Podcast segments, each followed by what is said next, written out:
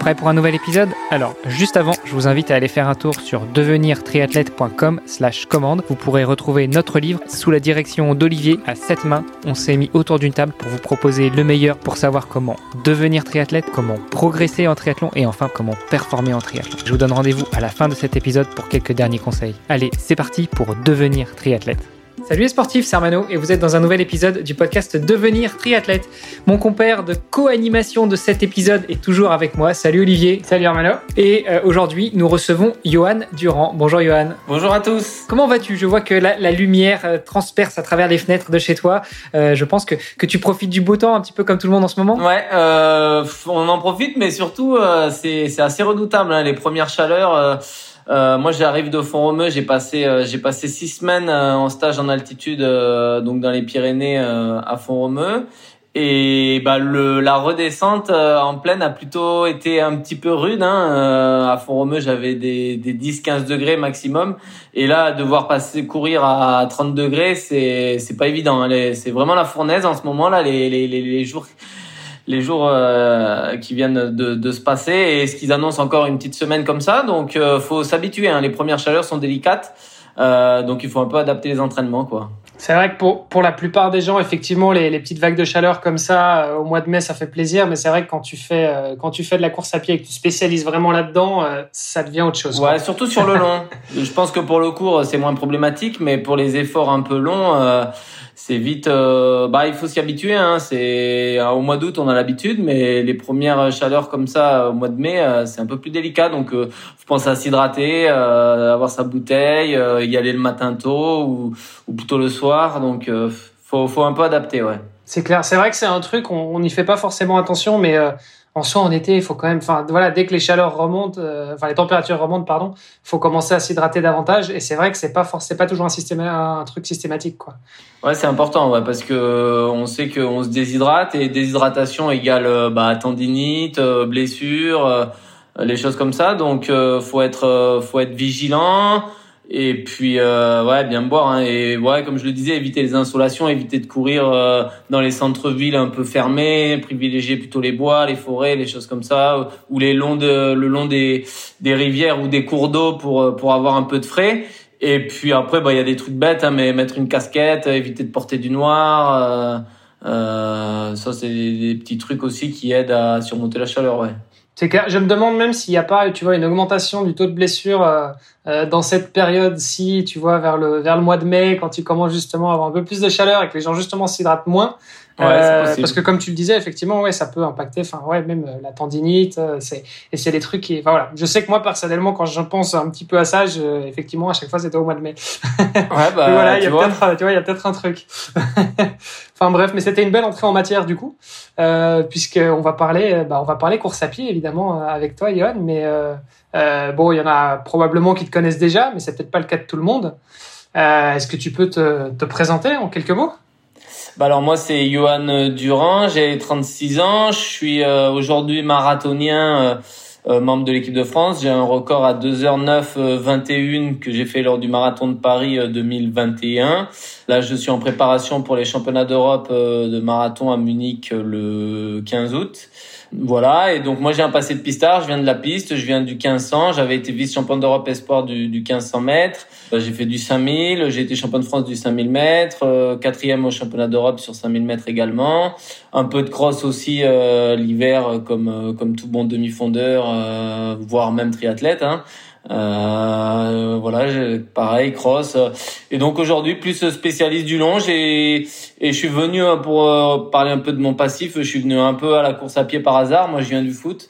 Euh, j'ai commencé bah, par le foot jusqu'à l'âge de 15 ans et en faisant les cross UNSS, j'ai vu que j'avais des capacités euh, pour la course et tout de suite j'ai été repéré par par mon prof de sport qui m'a ensuite amené dans un club d'athlètes, puis un premier entraîneur et puis voilà, la progression un peu classique, mais un peu sur le tard. Hein. J'ai pas fait d'école d'athlète, j'ai démarré direct en, en cadet deuxième année. Donc euh, voilà, et j'ai la chance de pouvoir vivre de mon sport depuis euh, d'être professionnel entre guillemets depuis euh, depuis bah, depuis 2009, depuis depuis 12 ans. Donc voilà, plein de. Aujourd'hui, je suis plus sur la fin de carrière que le début, mais euh, plein de bons souvenirs et puis plein de d'ambitions euh, à venir avec les Jeux Olympiques à Paris euh, en 2024. C'est le rêve de, de tout coureur, quoi. Génial. T'as as dit tout à l'heure professionnel entre guillemets. Pourquoi tu disais entre guillemets? Non, non, si, si, bah professionnel. Oui, non, je suis professionnel euh, depuis 2009 parce que voilà, j'ai un contrat avec l'armée. Euh, J'appartiens au bataillon de Joinville. Euh, bah, D'ailleurs, je suis avec, euh, j'étais avec Pierre Lecor et, et, Dorian Conex. On a le même le même statut de, de, de sportif de haut niveau détaché par l'armée pour pouvoir nous, nous, entraîner. En contrepartie, on devait, on se doit de, de représenter l'armée dans des compétitions militaires et, et de parler de ce statut-là. Donc non, non, j'ai eu la chance de, de pouvoir intégrer ce, ce, ce, ce statut-là de, de sportif de haut niveau au sein de la, du ministère de la Défense. Et du coup, ouais, je, ça me permet d'être à temps plein, athlète à temps plein, ouais. Ce qui est, euh, assez sympa. Enfin, je, produis euh, un autre podcast qui est un peu en pause en ce moment, mais qui s'appelle euh, devenir, pas devenir triathlète, mais qui s'appelle dans les vestiaires. Et justement, je m'attelle à, savoir un petit peu comment est-ce que les, sportifs de haut niveau financent leur carrière. Et c'est vrai que l'armée, en tout cas en France, ça peut aider, surtout depuis la réforme de 2012 où, si je ne m'abuse, maintenant vous avez le droit de cotiser pour la retraite en tant que sportif de haut niveau. Ouais, c'est un... alors dans les sports individuels, c'est quand même assez compliqué, mais voilà, c'est grâce à partenariats là qui existent euh, entre le ministère des Sports et le ministère de la Défense ou le ministère de la Défense euh, euh via là, son système, de, ils appellent ça l'armée de champions, euh, euh, à des postes comme ça, une centaine de postes qui sont qui sont faits pour des athlètes dans des sports un peu dans des sports olympiques, mais des sports plus mineurs. Hein. On n'est pas dans des sports co, on est dans des sports dans des sports comme le, le, bah, le, la course, le triathlon, je le disais, mais on a il y avait des escrimeurs, des lutteurs, des boxeurs, de la voile euh, le tir, enfin plein de sports un peu un peu comme ça euh, qui sont un peu marginaux par rapport à par rapport aux gros sports. Et donc du coup, on a besoin de ce soutien-là parce que voilà, on n'a pas toujours le soutien bah de on a le soutien de son club ou de sa de sa collectivité, mais voilà, après euh, avoir le soutien des entreprises, essayer de démarcher pour avoir des sponsors et, tout ça, c'est parfois délicat. Donc c'était très important que que l'armée l'armée aide ses sportifs de haut niveau euh, surtout dans l'optique de préparer les, grands championnats et les Jeux Olympiques. Il faut savoir qu'un tiers des médailles de Rio avaient été ramenées par des euh, sportifs appartenant au ministère de la Défense. C'était des postes comme, euh, comme le mien.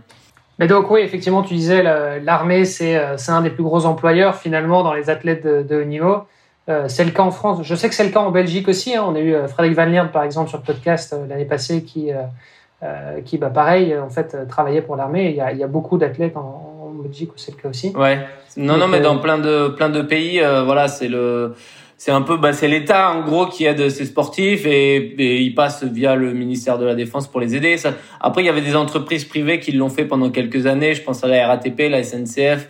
Euh, ou même EDF à un moment donné avait des athlètes euh, aider des athlètes comme ça ça se fait un peu moins aujourd'hui ouais Mmh, mmh, ok. Tu, tu as fait un petit peu de, de, triathlon, toi, pour, euh, pour le fun comme ça, ou bien jamais parce que tu prends pas de risque, justement es, euh, euh, Non, ma vraie problématique pour le triathlon, c'est la natation. Ah, C'est-à-dire bah que je suis vraiment un piètre, euh, un piètre nageur et du coup, ça m'a jamais attiré. Autant le duathlon, je pense que je pourrais pas être mauvais parce que euh, j'ai roulé pas mal quand j'étais jeune. Je roule moins aujourd'hui parce que je roule que quand je suis blessé. Donc du coup, bah j'aime moins ça. C'est-à-dire que j'ai un peu dans mon esprit associé euh, euh, le fait d'aller faire du vélo au fait que je sois blessé. Et du coup, euh, je prends je prends moins de plaisir. Et euh, mais non, ouais, le, le, vrai problème pour moi, le tri, c'est c'est la natation quoi. Hein. C'est je sais nager, hein, mais je nage très mal, donc euh, ça m'intéresse pas, ouais. Tu sais qu'il y en a qui, qui nageaient pas forcément super bien euh, et qui pourtant ont performé. Je pense notamment à Jalabert pour reprendre une image nationale française. Ouais. Euh, je me souviens que son premier Ironman d'Hawaï, euh, il est déçu parce qu'il fait que le deuxième temps vélo, mais il est sorti dernier de l'eau aussi. Donc il a remonté 1500 mecs. Ouais, bah là c'est pareil. Je pense que sur le marathon, je ferai certainement l'un des meilleurs chronos, mais la natation, je pense que je sortirai dernier aussi. Hein. Donc, euh, ouais, c'est un équilibre à trouver. Hein. C'est clair. Et, et, tu disais, tu disais que tu étais presque en fin de carrière. Excuse-moi, Olivier, je te coupe la parole, mais tu disais que tu étais presque en fin de carrière. Est-ce que ça veut dire que euh, tu es, presque en fin de carrière vis-à-vis de l'armée, vis-à-vis de euh, vis-à-vis du sport? Est-ce que tu penses déjà à ta reconversion aussi bien dans le civil, euh, enfin dans le civil, dans la, vie non sportive que dans la vie sportive? Ouais, alors mon contrat avec l'armée s'est arrêté l'année dernière, donc je suis plus du tout sportif du haut niveau de la défense. Mais je parlais de fin de carrière parce que bah parce que j'arrive à un certain âge où à 30, 36, 37 ans, c'est un peu plus délicat de se projeter avec les blessures, les choses comme ça sur sur des nouveaux objectifs.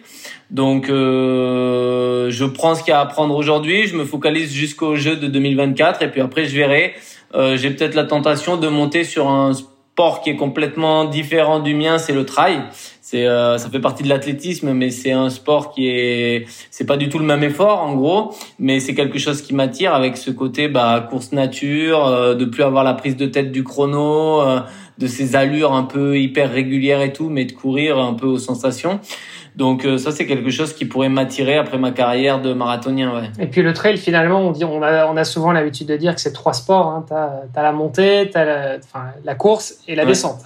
c'est surtout ça ouais. C'est après c'est voilà c'est c'est un autre sport. Il hein. faut apprendre à descendre, faut avoir des grosses cuisses, faut être capable d'encaisser les, les côtes, les descentes, euh, le ravitaillement, euh, des efforts un peu longs, complètement différents. Alors que nous, sur la route, c'est vraiment la monotonie, courir à 19, 19,6 km heure pendant 42 km en essayant d'être le plus régulier possible. C'est un peu ça l'effort du marathon et c'est complètement l'inverse du trail. Donc je sais que le jour où je basculerai, bah, je pourrai plus faire machine arrière. Donc c'est pour ça que euh, j'ai d'abord envie de performer sur le quand même sur le sur le marathon et et euh, d'être le plus performant possible. Mais pour revenir sur le volet euh, de, du athlon, euh, euh, c'est pas impossible aussi que ça me que ça me botte de tenter aussi un ou deux euh, du athlon pour voir un peu euh, qu'est-ce que qu'est-ce que je peux faire et voir un peu le, le côté délire du truc entre le vélo et la course quoi. C'est pas les options qui manqueront en tout cas. Ouais, voilà, c'est ça. Ouais. Bah après, on peut. Après, ça sera le sport plaisir. Hein. On le disait tout à l'heure. Je pense qu'on est tous accros au sport. Euh, moi, j'ai eu la chance de, d'en faire mon métier pendant pendant plusieurs années. J'ai encore la chance de, de vivre de ma passion. Mais euh, voilà, après, bah, il faudra trouver d'autres façons ludiques de pratiquer, euh, de, de pratiquer quelque chose qui nous plaît. Et, et peut-être que ça sera en allant, voilà, c'est vers des sports comme euh, comme le du, comme le trail. Euh, peut-être le tri si la piscine me donne envie, mais ça c'est pareil. Hein c'est un sport assez pour moi c'est l'un des sports les plus durs hein, la, la, natation. Quand je vois les mecs euh, compter les carreaux là et faire des allers-retours euh, comme des poissons dans l'eau là je suis moi je suis effaré par ce qu'ils font hein. le meilleur moyen c'est peut-être qu'un mec te pousse dans l'eau au milieu d'un lac et puis, euh, voilà, et en revenant ça va, tu vas prendre du plaisir.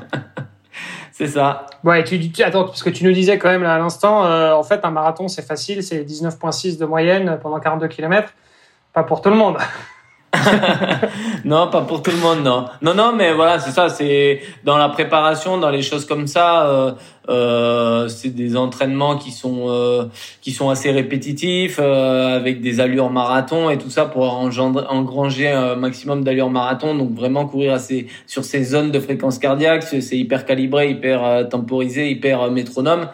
Et c'est vrai que je pense qu'à l'après carrière, bah j'aurais presque envie de lâcher la montre, le cardio et tout ça et de courir dans la nature et c'est plus l'esprit j'ai l'impression que c'est plus dans l'esprit trail euh, ces choses là que, que sur la route ouais complètement et, et justement sur la route euh, tu dis que tu, tu, retardes un petit peu le moment où tu vas passer au trail parce que euh, bah, tu pourras plus faire machine arrière. Euh, avant justement de, de, passer au trail, est-ce que euh, t'as pas des visées sur des distances plus longues mais sur route? Alors je pense aux 100 km, je pense même au-delà, mais, mais toujours sur route. Non, non, non, ça, ça m'attire pas trop. déjà quand je faisais du 5000, je me disais putain un jour je serai marathonien parce que mon coach me l'avait toujours dit et que c'est vrai que c'est une distance mythique et que ça m'attirait un petit peu, mais ça me faisait déjà un peu peur. Alors, le, ouais, sans borne, non. Ça, je laisse ça, je laisse ça à d'autres, ouais. L'avantage, c'est que pour toi, 42 bornes en 2h10, c'est plié, donc euh, ça va vite quand même. bah ouais, 100 bornes, euh, les meilleurs, ils mettent 6 heures, 6 euh, heures et quelques. Je pense que, je, je, je pense que j'aurai les capacités pour le faire, mais après, c'est l'entraînement qu'il faut, c'est, c'est, c'est cette fatigue, ouais, cette contrainte musculaire, cette fatigue là de courir sur la route et tout, que je pense que, en fait, euh, j'ai fait 15 ans de, de piste, euh, de piste euh, l'été avec les compétitions, le 1500, le 5000 et tout. Et arrivé à 30 ans, j'ai eu un peu la, la lassitude de cet effort-là, de cet entraînement-là.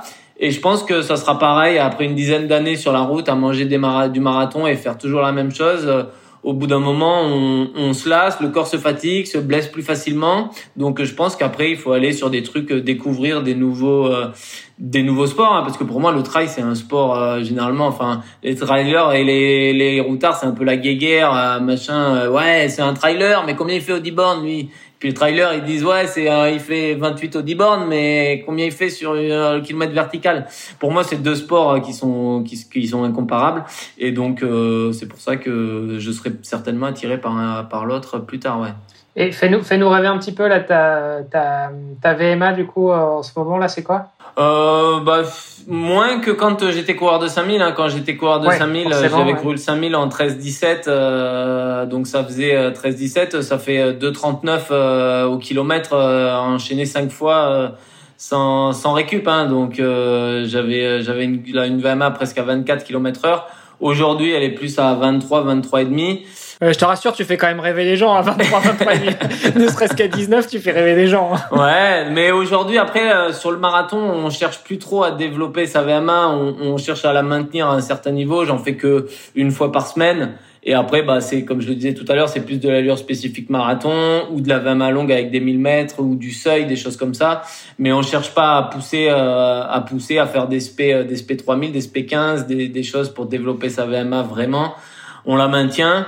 Euh, mais ouais, on la développe plus quoi. Mhm. Ouais, bien sûr, je comprends. Parce que ça me faisait penser du, à un épisode qu'on avait fait avec Sébastien Chéniaud justement, euh, qui est un, un, grand trailer euh, et qui justement avait fait de la piste à l'époque. Ouais. Et de mémoire, il me semble, il était aussi à, il avait une, il avait une VMA de 24. Ouais. Et, et, donc en fait, il s'est dit, enfin, en fait, ça explique un petit peu pourquoi est-ce que le gars a performé sur trail. Parce qu'en fait, enfin voilà, toi tu dis, moi ce sera du sport loisir à mon avis, le jour où tu te mets sur ouais, trail d'ici, à 20 km heure, d'ici 3-4 ans, euh, même si c'est en mode loisir, je pense que tu vas quand même envoyer du lourd, quoi. ouais, bah après oui, je pense que les les le, le la physiologie de l'effort, euh, que ce soit sur un 50 ou un 60 km trail, euh, voilà, on a quand même cette capacité musculaire à encaisser, euh, encaisser l'effort et, et la, malgré tout, l'atout la, numéro un, c'est le cœur, c'est la pompe, c'est lui qui fait l'effort. Et ça, on peut pas l'enlever à, à, un coureur. Hein. Ouais, puis je pense qu'il y a, il y a un autre, il y a une autre chose qu'on peut pas vous enlever non plus. Et, et j'avais souvent ce débat-là quand euh, Jalabert est rentré dans l'Ironman, euh, c'est que bah vous êtes des sportifs de haut niveau, donc déjà vous connaissez votre corps, enfin, en théorie, mmh. euh, vous, vous, vous êtes à l'écoute de votre corps, et puis surtout vous avez aussi les, les, les, les bons trucs pour, euh, pour pouvoir gérer votre préparation en tant qu'athlète de haut niveau. Vous savez jusqu'où vous pouvez pousser, jusqu'où vous ne pouvez pas. Alors euh, ça m'ouvre une autre question justement là-dessus, c'est euh, toi dans le cadre de ta carrière qui se termine entre guillemets sur marathon, on s'entend bien. Euh, est-ce que tu as été, est-ce que tu es accompagné ou est-ce que tu te coaches tout seul? Non, non, je suis accompagné. Euh, alors, dans un fonctionnement un peu différent, un fonctionnement euh, en binôme, en gros, avec avec mon coach Christophe Lenocher. C'est-à-dire que je suis arrivé à un point de ma carrière où je me suis dit que bah ça faisait ça faisait 20 ans que je courais. Et du coup, on travaille. moi, je lui donne mon. On part sur un objectif. Euh, par exemple là euh, au, mois d'août les championnats d'Europe euh, de marathon. Et après donc on écrit un petit peu l'entraînement sur les sur la préparation marathon sur les 15 16 semaines. Et voilà moi je lui dis un peu les grandes lignes que j'aimerais développer. Et surtout euh, semaine par semaine on adapte. Et par exemple si moi je lui dis que bah écoute Christophe je sens que euh, on a on a placé un 10 km euh, là je pense que ça serait bien de mettre l'accent sur la VMA parce que je sens que je suis bridé j'ai du mal sur des sur les 30 30 je sens que sur les efforts courts je suis pas bien alors que que j'ai l'impression d'être vraiment bien sur le long. Je trouve que ça serait bien qu'on mette en place pendant 10 jours des SP un peu plus rapides et tout ça. Et après lui il écrit les séances. En gros moi je donne mon point de vue d'athlète euh, ça peut être lui dire bah voilà écoute euh, je sens que sur le long je suis pas bien. Euh, là euh, pendant 15 jours on va mettre l'accent sur sur le kilométrage sur le volume parce que j'ai besoin de refaire des fondations. Je sens que musculairement je suis pas prêt à encaisser à encaisser de l'intensité maintenant. Je préfère faire du long. Et du coup moi je, je lui donne mon ressenti d'athlète que ce que j'ai pu apprendre hein, parce qu'on s'est blessé j'ai fait des erreurs euh, mais voilà, j'ai 20 ans d'expérience et moi je lui donne ce ressenti-là et lui après il écrit les séances en fonction de ce que moi je lui dis. Donc on collabore un peu comme ça et ça fonctionne bien puisque j'ai battu sur l'année 2021 mon record au 10, au semi, non au 5, au 10, au semi et au marathon. Bon, bah, génial. sur les quatre distances, ouais, ça fonctionne bien, ouais. Bah, c'est pas mal parce que du coup, si tu parviens à, si tu parviens à t'améliorer sur toutes les distances, c'est que, enfin, c'est quand même un challenge, quoi. Je veux dire, t'améliorer sur un 5 ou sur un 42 km, c'est pas c'est pas la même c'est pas le même entraînement quoi. Donc euh, ouais, euh, si alors si, si on rentrait un petit peu dans si on zoomait un petit peu là-dessus parce que bon voilà nos auditeurs euh, pour la plupart ils sont ils sont triathlètes ou en tout cas en devenir. Je crois qu'ils doivent se poser pas mal de questions. quand on veut gagner justement en vitesse ou quand on veut descendre les chronos, que ce soit sur un 5 km parce que euh, on fait un sprint ou euh, on est sur le format Ironman et qu'on est, on est parti pour un marathon, comment est-ce qu'on fait pour, euh, voilà, pour, pour, pour améliorer nos temps, pour, je dirais, planifier un petit peu sa saison? Comment, comment ça se passe? Quels seraient tes, tes conseils, toi, dans, dans les grandes lignes en termes d'entraînement? Bah moi, en tant que, que coureur à pied, ce que je peux leur conseiller, ce qui va être important, c'est de développer un peu euh, quatre axes de d'entraînement, de, de, à savoir bah, du footing de régénération euh, assez facile à 70 pour 60 70% de sa fréquence cardiaque ou de sa ou de sa VMA euh, où on va avoir les pulses assez facile à 130, on peut discuter, on est en aisance respiratoire. Ça, c'est une première chose à faire. La deuxième, c'est la VMA, comme je l'expliquais tout à l'heure, le travail de, de vitesse, de, de, sur des, des fractionnés un petit peu courts, de 300 mètres, de 400 mètres, de 500 mètres. Essayer un petit peu de, de monter le cardio, de monter le curseur et essayer de, de se faire mal, d'apprendre à changer de rythme, les choses comme ça, avoir une foulée un peu dynamique. Euh, ça, c'est important pour les triathlètes qui qui parce que du coup ils ont pas la même euh, force musculaire que nous parce que c'est c'est c'est pas les mêmes muscles qui travaillent. Quand on descend du vélo et qu'on court bah moi je l'ai enfin je l'ai jamais vraiment fait mais tout de suite on s'aperçoit qu'on a les jambes chargées et que c'est pas c'est pas les mêmes filières qui va se mettre en place. Donc apprendre à avoir cette foulée cette qualité de pied assez naturelle qui vient tout de suite qui vient assez vite c'est important. Et après bah c'est le travail au seuil euh, le troisième axe de travail, c'est vraiment ce travail au seuil qui est important pour le long, qui va être important pour euh, pour euh, pour l'Alpha Ironman et encore plus vrai pour les, les Ironman. Euh, travail au seuil, ça veut dire à 80, enfin c'est le chrono que vous allez mettre généralement entre sur le 10 ou sur le semi. et donc donc voilà, c'est ces trois axes de de, de, travaux qu'il faut pas négliger, qu'on peut faire, euh, je sais pas si on peut le faire, enfin certainement c'est la même chose pour le pour le vélo où on va travailler en puissance, on va faire du fractionné court ou du fractionné euh, plus au seuil. Mais voilà, en, course à pied, il faut faire il faut faire ces, ces trois travaux là. Nous après, bah comme on est que coureur, bah, on ajoute on ajoute un travail de côte pour l'explosivité, on va ajouter un travail de technique de pied pour avoir justement euh, cette qualité de pied dont je parlais tout à l'heure. On peut ajouter de la musculation, euh, on peut ajouter des footings euh, intermédiaires, des footings un peu tempo, ce que moi j'appelle ça des footings un peu tempo, c'est-à-dire où vous êtes euh, vous êtes plus en vous êtes pas sur votre allure marathon, vous êtes mais vous êtes plus en allure footing, vous êtes sur une allure un peu modérée, un peu d'endurance active. c'est important aussi de le de le travailler. Ça vous fait un petit fond de course pour pour développer un peu votre base foncière. Et ça, ce sont des choses qui sont intéressantes. Pour toi, ça, c'est quoi? C'est euh, footing euh, tempo, c'est quoi? C'est 15 km heure euh, de moyenne? Alors, mes, non, mes footing classiques, donc je cours, pour moi, footing, c'est de 12 à 15. De 12 km heure à 15 km heure, c'est ma palette un petit peu large. C'est déjà ma VMA. Ensuite, footing tempo, je suis plus à de 3,30 à 3,20.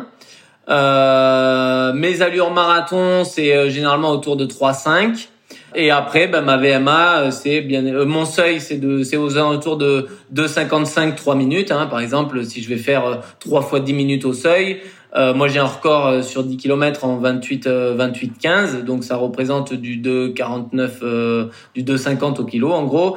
Ben, mon travail au seuil, ça va être sur 2,55, 3 minutes. Donc, un peu moins vite que, que l'allure 10 km. C'est là, comme je le disais tout à l'heure, c'est un peu l'allure entre le 10 et le semi. Et après, bah, la VMA, euh, là, je suis plus sur du, euh, comme je disais tout à l'heure, du 23, 23, 24 km heure. Donc là, c'est tout ce qui est allure en dessous de, de 2,40 au kilo. Euh, donc voilà, ça c'est un peu ma palette à moi, quoi. Ok, d'accord. Bon, ce qui ne sera probablement pas euh, représentatif pour euh, la plupart des gens qui nous écoutent, ou en tout cas euh, pas autour, nous les trois là euh, autour de la table. Mais, euh, mais bon, ça, ça donne un petit peu une idée. Euh, voilà, on- effectivement, encore une fois, c'est une question de pourcentage. Donc, euh, il C'est ça, c'est le pourcentage pourcentages de, de VMA. de fréquence de- cardiaque ou de VMA. Ouais. Exactement. Est-ce que c'est marrant parce que quand tu t'exprimes, tu parles à la fois en allure, donc en minutes par kilomètre, ou en, ou en vitesse, donc en kilomètres par heure. Euh, Ouais. c'est, c'est- tu utilises quelles données de manière générale? Tu, tu varies un peu entre les deux ou? Non, moi je suis plus euh, minutes au kilomètre. Alors, en Alors, général, je- on parle toujours de minutes au kilomètre en course à pied, Ouais. mais maintenant, le truc, c'est Ouais. que Yann, il est tellement rapide que, tu vois, il, en kilomètre heure il parle en kilomètre heure parce que moi, Ouais, sinon, ouais, on non, ça, plus. mais il y a beaucoup de, ça dépend des, des athlètes et des entraîneurs. Il y en a qui parlent en, en vitesse. Euh, Moi, je suis plus en, en temps au kilo. Ouais, moi ça me, Oui, bah, ça me c'est parle plus, plus me- précis aussi, ouais, hein, c'est plus, précis, c'est ça. euh, C'est clair. Euh, au niveau des paramètres qui te servent à, à, à jauger de, de ton entraînement, est-ce que tu utilises aussi la puissance ou tu restes exclusivement sur la fréquence cardiaque ou la vitesse? Ouais, non, j'utilise pas, j'utilise pas du tout la puissance. Ça, je sais que ça se fait beaucoup euh, dans les autres sports et le vélo, ça commence à se faire en course à pied. Il y a des des athlètes qui le font, mais moi je je l'utilise pas. Ouais, pas pas encore. On maîtrise pas. Du coup, on reste euh, vraiment sur les allures euh, classiques et puis après, ben la fréquence cardiaque euh, avec le cardio euh, pour pour pour analyser tout ça. Mais ouais, non, pas de puissance. Et toi qui es un petit peu dans les hautes sphères de, la course à pied, est-ce que c'est quelque chose qui est utilisé par d'autres athlètes? Ou bien est-ce que vous, au contraire, vous voyez ça plutôt comme du gadget et vous dites bah non, ça marche très bien avec les allures, on va pas, on va pas s'emmerder Non, bah moi j'ai pas le, j'ai pas la maîtrise de la chose et mon entraîneur non plus, donc euh, on n'a pas, bah, on n'a pas essayé. Je sais que un coureur comme euh, comme Alexis Mielet, un coureur de 1500 mètres qui est aux Jeux Olympiques euh, à Tokyo, l'utilise un peu plus. Alors peut-être que c'est peut-être plus utile pour les coureurs, euh, pour les coureurs de cours.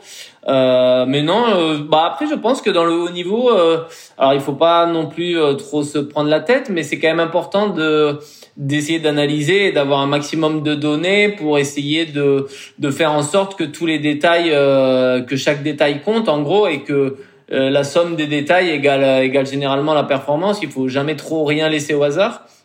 Donc euh, je serai pas fermé. euh, si vraiment ça devient utile, si vraiment on, a, on arrive à me prouver que, que ça peut être utile de, de les utiliser à l'avenir, même sur le marathon, pourquoi pas. hein. C'est ça, justement, j'aurais cru que ça aurait été un peu le, le- la norme, entre guillemets, dans le haut niveau, à moins que la technologie soit pas suffisamment fiable. Ça, après, je, je sais pas. Moi-même, je n'ai pas testé. Bah en course à pied, j'ai- voilà, c'est un capteur qu'on met sur le sur le sur le coup de pied là, sur le sur Ouais, la chaussure. la chaussure. Mais euh, voilà, après, est-ce que la fiabilité, je sais qu'en vélo, vous l'ut- enfin en vélo, les cyclistes l'utilisent à, euh, enfin ne parlent même presque que de ça, que de watts et travaillent en fonction des watts. Euh, nous, c'est différent, ouais. Euh, C'est vrai que ce qu'on met souvent en avant au niveau de la, de la puissance en course à pied euh, versus la fréquence cardiaque, c'est que en fait, euh, suivant les, les conditions, suivant les paramètres euh, autres que que les paramètres physiologiques, ça varie pas en fait. Euh, Mhm. S'il y a du vent, s'il fait chaud, s'il fait froid, euh, bah, ta puissance, elle va pas varier. Quand tu quand tu cours à 200 watts, euh, qu'il pleuve, qu'il neige, qu'il vente ou qu'il fasse beau, tu vas toujours courir à 200 watts. Alors que la fréquence cardiaque, ah, s'il fait chaud, tu vas avoir une fréquence cardiaque un petit peu plus élevée. C'est ça. Comme cet après-midi, j'étais à à 160 pulses, alors que normalement, euh, c'est juste qu'il faisait 35 Alors degrés, après, c'est peut-être effectivement un élément que euh, toi, et euh, de manière générale, les sportifs de haut niveau, vous maîtrisez un petit peu plus parce que bah, euh, vous connaissez votre corps. Surtout toi, ça fait 20 ans que tu pratiques, donc euh, je pense que même euh, tu, tu pourrais presque euh, éviter de prendre la, la, la ceinture de fréquence cardiaque. Tu saurais exactement combien tu bats. Oui, oui. Même les allures, hein, euh, les allures, je regarde le GPS, mais je suis jamais euh, jamais surpris de, de ce que de l'information qu'elle me donne ou sur mes séances. euh, euh, quand ça fait 20 ans que tu cours, tu connais les allures, ouais. Tu, tu connais les allures et, est-ce que tu connais aussi la, la fréquence cardiaque? Typiquement, je sais pas, tu cours, on te fait courir des allures différentes. On te demande, à ton avis, ta fréquence cardiaque, c'est combien? Euh, tu, tu parviens à être assez précis ou bien euh, là encore, il y, y a une marge? Ouais. Ouais, ouais, je suis assez précis, ouais. Ouais, ouais, je, alors je l'utilise pas tout le temps, euh, mais euh, non, non, je suis assez précis là-dessus et je, ouais, je, c'est c'est quand même un outil important, hein, la, la, la fréquence cardiaque, surtout, euh, euh, surtout pour le marathon et sur le long, euh, tu vois vite quand tu peux décrocher, enfin, c'est aussi quelque chose qui peut vous, dans votre préparation, vous dire que bah vous êtes peut-être euh, dans le dur euh, euh, et que votre marathon va mal se passer. C'est quelque chose qui peut arriver, ça, de de voir que par exemple vous décrochez, vous êtes sur l'allure à pour vous donner mon, mon exemple, hein, moi le marathon, je le cours à 3-4, 3-5. Et si par exemple sur vos sorties marathon, euh, au bout du 15e kilomètre à l'entraînement, bah, sur 3, 4, 3, 5, vous voyez que vous décrochez et que vous montez à 170, 175, 180 et que vous atteignez un pic, euh, vous dites, bah, là, je vais pas tenir 42. Donc, euh, c'est important de, après, de réajuster l'entraînement en fonction de ça. Donc euh, non, c'est utile, euh, comme la prise de lactate hein, pour euh, pour parler de des lactates aussi. ça se fait beaucoup en course à pied. Je sais pas si ça se fait dans la natation et le vélo, mais en course à pied, surtout sur les sports. À l'époque où je faisais de la piste pour le 800, pour le 1500, renouveler les lactates, c'est important aussi, quoi. Et justement, cette prise de lactate, tu fais ça comment? C'est euh, il y a des protocoles, euh, certains jours, vous faites euh, le test avec mesure du lactate ou t'embarques un appareil avec toi qui va mesurer en continu? Non, bah t'embarques un appareil avec. Enfin, moi je le faisais que sur mes sorties marathon. Par exemple, on sait que le corps au-delà de, de, de 3,8 millimol peut plus entre 3 et 4 ne peut plus recycler les lactates, les lactates. Donc je faisais mes sorties à allure marathon. Euh, et après, bah, par exemple, je faisais, euh, je sais pas moi, trois fois 5 km à l'heure marathon. Et après chaque 5 km, bah, je me piquais et on regardait à combien j'étais. Et si par exemple, bah, j'avais dépassé les 4, ben on savait que ben là mon corps commençait à s'acidifier et qu'au bout d'un moment je je pouvais plus les éliminer et que forcément j'allais taper euh, j'allais taper le mur du du marathon. Donc ça permet aussi de comme je disais tout à l'heure de pouvoir réajuster l'entraînement et de se dire bah là tu es peut-être un peu sur des allures qui sont trop élevées pour toi. Tu tiendras pas le marathon à cette allure là donc euh, ben, on s'entraîne un peu plus bas et puis après on remontera peut-être sur les bonnes allures quoi. Donc sur le marathon ouais je le faisais. Euh. Ça ça te permet d'ajuster euh, l'entraînement c'est une chose, ça te permet aussi d'ajuster ta stratégie de course euh, en parallèle. Alors bon autant toi euh, bon quand tu as une course forcément tu voilà tu vises le podium et il y a pas trop de tu te poses pas trop de questions. La plupart des triathlètes amateurs, euh, ils font une course. Alors, bon, il y en a quelques-uns qui vont viser le podium, mais il y en a quand même beaucoup aussi qui vont se dire, bah non, j'ai juste envie de donner le mieux, le meilleur de moi-même, quoi. Donc, bah voilà, si voilà, je, veux donner le meilleur de moi-même, par exemple, qu'est-ce que je fais euh, en termes de stratégie de course Tu vois, justement, bon, le lactate, c'est une méthode, euh, bon, qui est pas forcément accessible à tout le monde non plus, mais euh, voilà, si je veux, euh, je suis triathlète amateur, je, sais, je pars sur du long, sur un, sur un, sur un, un format Ironman, donc avec un marathon à la fin. Euh, comment est-ce que je fais pour définir mes allures si euh, j'ai pas forcément un coach qui m'encadre. Ça faut l'avoir euh, faut l'avoir défini euh, défini avant hein, surtout sur un Ironman. je pense que le plus important quand on se lance ce genre de défi, c'est de partir avec un plan, c'est-à-dire que c'est pas quelque chose qu'on se dit bah je vais le faire dans 15 jours ou alors on part on part au suicide et là on va forcément ramasser. Non, c'est quelque chose qui se prévoit en amont. On a six mois pour le, six mois un an pour le préparer et donc là il faut se dire bah voilà je vais aller faire je sais pas moi un semi en préparation euh, voir où est-ce que j'en suis. Et suivant le temps que je vais faire au semi bah, je vais extrapoler mon temps que je suis capable de faire au marathon. Euh, et pareil pour la natation ou, ou le vélo. Et bah, après du coup l'important c'est vraiment d'avoir un plan de base de se dire je pense que je pense que je peux potentiellement je sais pas moi faire euh, tant d'heures euh, x heures et, et après bah, de s'entraîner en fonction de ça et de réajuster si euh, dans votre préparation bah, vous faites des, des 10 km, des semis, des choses comme ça et que vous voyez que vous êtes euh, que vous n'êtes pas sur les bonnes allures, après il faut réajuster quoi. Mais euh, le plus important c'est d'avoir un plan A et un plan B et que quand le plan A marche pas, bah, réajuster quoi. Ouais, et alors le problème c'est que sur ce triathlon, ton plan A et ton plan B, en fait, tu fais x3, euh, ça te fait 6, euh, ouais. t'as le, le, le C, D, E, F, euh, parce que du coup, tu commences à avoir pas mal de trucs qui, qui rentrent en jeu, quoi. Ah ouais, c'est bah, franchement pour moi le triathlon c'est un sport, c'est un sport, c'est l'un des sports les plus durs. Hein. Moi je le vois avec les triathlètes quand on s'entraîne. Bah nous coureurs à 6 heures en dehors, ils sont déjà à la piscine. Et l'après-midi, euh, nous, on va s'entraîner le matin et le soir, mais l'après-midi à 14h, eux, ils sont sur le vélo, ils sont entraînés le matin et à 14h, ils sont sur le vélo. Donc, je leur tire un grand coup de chapeau, hein, un immense respect pour, euh, pour ce sport qui, qui, pour moi, prend les trois sports les plus difficiles et qui les ont combinés dans un. Et euh... il y a des fous partout. Hein. C'est ça. Il y a même pire maintenant parce que tu as le triathlon Xterra, donc euh, tu as le VTT ah et le trail. Ouais, pour, et pour, pour revenir du coup sur tes, parce que tu parlais effectivement des, des horaires par rapport aux triathlètes, c'est quoi euh, une semaine type euh, pour toi en termes un d'entraînement et deux de, de volume euh, d'entraînement? Bah, En préparation marathon, moi je vais courir entre 160 et 200 km par semaine.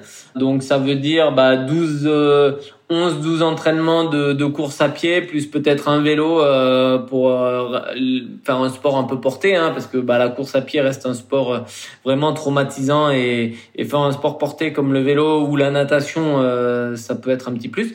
Donc c'est ça, ouais, c'est 160 km avec, comme je disais tout à l'heure, une séance de VMA, une séance de travail au seuil, une séance d'allure spécifique marathon, beaucoup de footing kilométrage, une sortie longue de euh, de, quasiment 25-30 km. Alors ça va dépendre de la période, hein, mais euh, euh, un peu comme ça le, le, dimanche.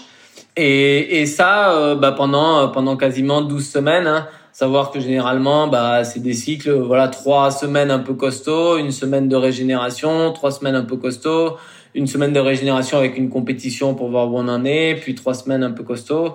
Et euh, c'est, il euh, y a pas de, y a pas trop de secret. Hein. Les Kenyans s'entraînent, s'entraînent plus que ça. Euh, moi, je pense que c'est l'équilibre que j'ai réussi à trouver entre la blessure et, et l'entraînement. J'ai l'impression que si je m'entraîne un petit peu plus, bah, le risque de blessure est, est vraiment accru. Donc, j'essaie de pas de pas dépasser cette, cette limite là de, de 160 180 km quoi 200 max. Sachant que euh, c'est déjà énorme la différence qu'il peut y avoir entre 160 et 200 km euh, on se dit ouais c'est 40 bornes. Ah, mais 40 bornes quand on fait 160 c'est un quart. ouais. ouais, c'est pas rien. Euh, moi je sais que il y a déjà peu de gens qui font 40 bornes par semaine enfin moi j'y suis pas en tout cas. Moi je, je, préparais une traversée de la France en courant et quand j'ai commencé à monter sur 160 bornes par semaine euh, tu le sens quand même. Et j'ai pas fait ça pendant 20 ans avant d'arriver à la blessure. Et, du coup, euh, euh, justement, tu dis que c'est l'équilibre que tu as trouvé entre le bon entraînement et la blessure. Euh, on peut revenir un petit peu sur tes étapes de blessure. Que, qu'est-ce qui t'est arrivé et, qu'est-ce que tu ressens justement quand tu es blessé alors que tu es en pleine bourre? De toute façon, la blessure, euh, c'est comme tout, ça arrive jamais au bon moment. mais mais euh, euh, je pense que si on pouvait choisir, on la mettrait peut-être la semaine de Noël, le moment où on peut passer du temps en famille. mais mais c'est pas comme ça. Donc, qu'est-ce qui se passe dans la tête d'un sportif de haut niveau quand tu es blessé et comment tu comment tu gères la suite? Bah, c'est difficile, hein, c'est frustrant parce que on a l'impression de que tout s'arrête. Alors, ça dépend de la blessure. Si c'est trois quatre jours, si c'est une petite une petite contracture ou une petite élongation, euh, quelquefois en, en 4-5 jours et, faire un sport, euh, bah, un sport porté, des fois, euh, peut nous permettre de nous entretenir. Donc là, vous perdez pas grand-chose.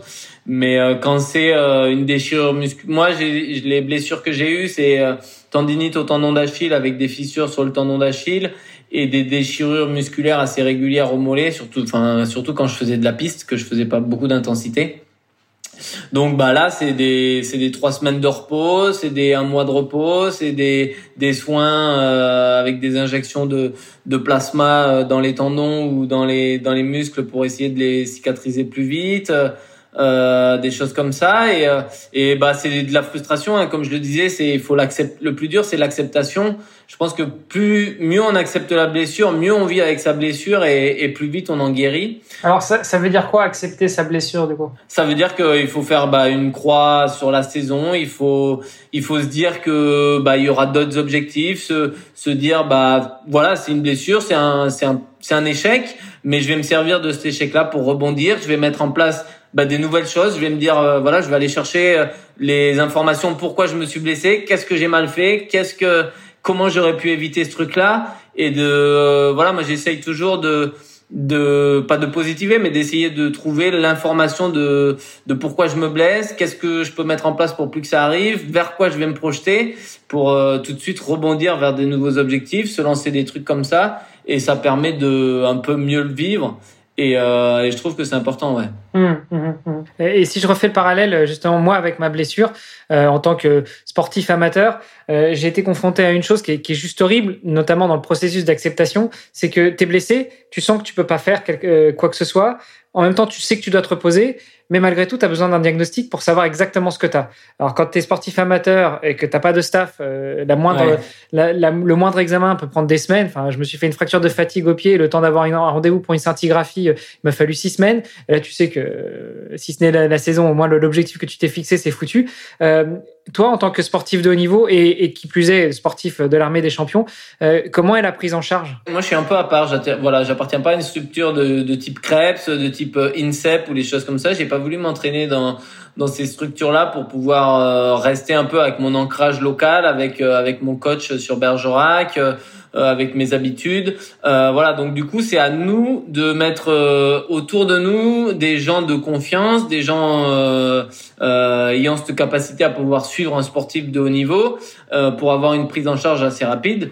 Euh, moi, j'ai la chance de, de, de connaître, euh, bah, enfin, la chance et la malchance parce que j'aurais préféré pas les connaître, mais connaître les des très bons médecins, euh, médecins du sport à Bordeaux-Mérignac, euh, avec qui je, qui sont devenus des, des, des amis, avec qui je m'entends très bien, des kinés du CERS de Cap-Breton ou des choses comme ça, et voilà, l'idée c'est de, de mettre euh, de mettre autour de soi euh, de, une, une, structure perso et des gens qui, qui, qui sont de, de, confiance qui vont vous aider à chaque fois que vous vous blessez. Et c'est vrai que nous on a la chance de pouvoir, euh, si demain matin je me blesse, je fais un texto à, à mon médecin à la clinique des sports de, de Bordeaux-Mérignac et, et j'ai un rendez-vous, euh, j'ai un rendez-vous, un IRM ou une échographie euh, le lendemain. Donc euh, euh, on a quand même voilà là-dessus pour le coup sportif de haut niveau, c'est cet avantage-là, c'est de pouvoir avoir une prise en charge.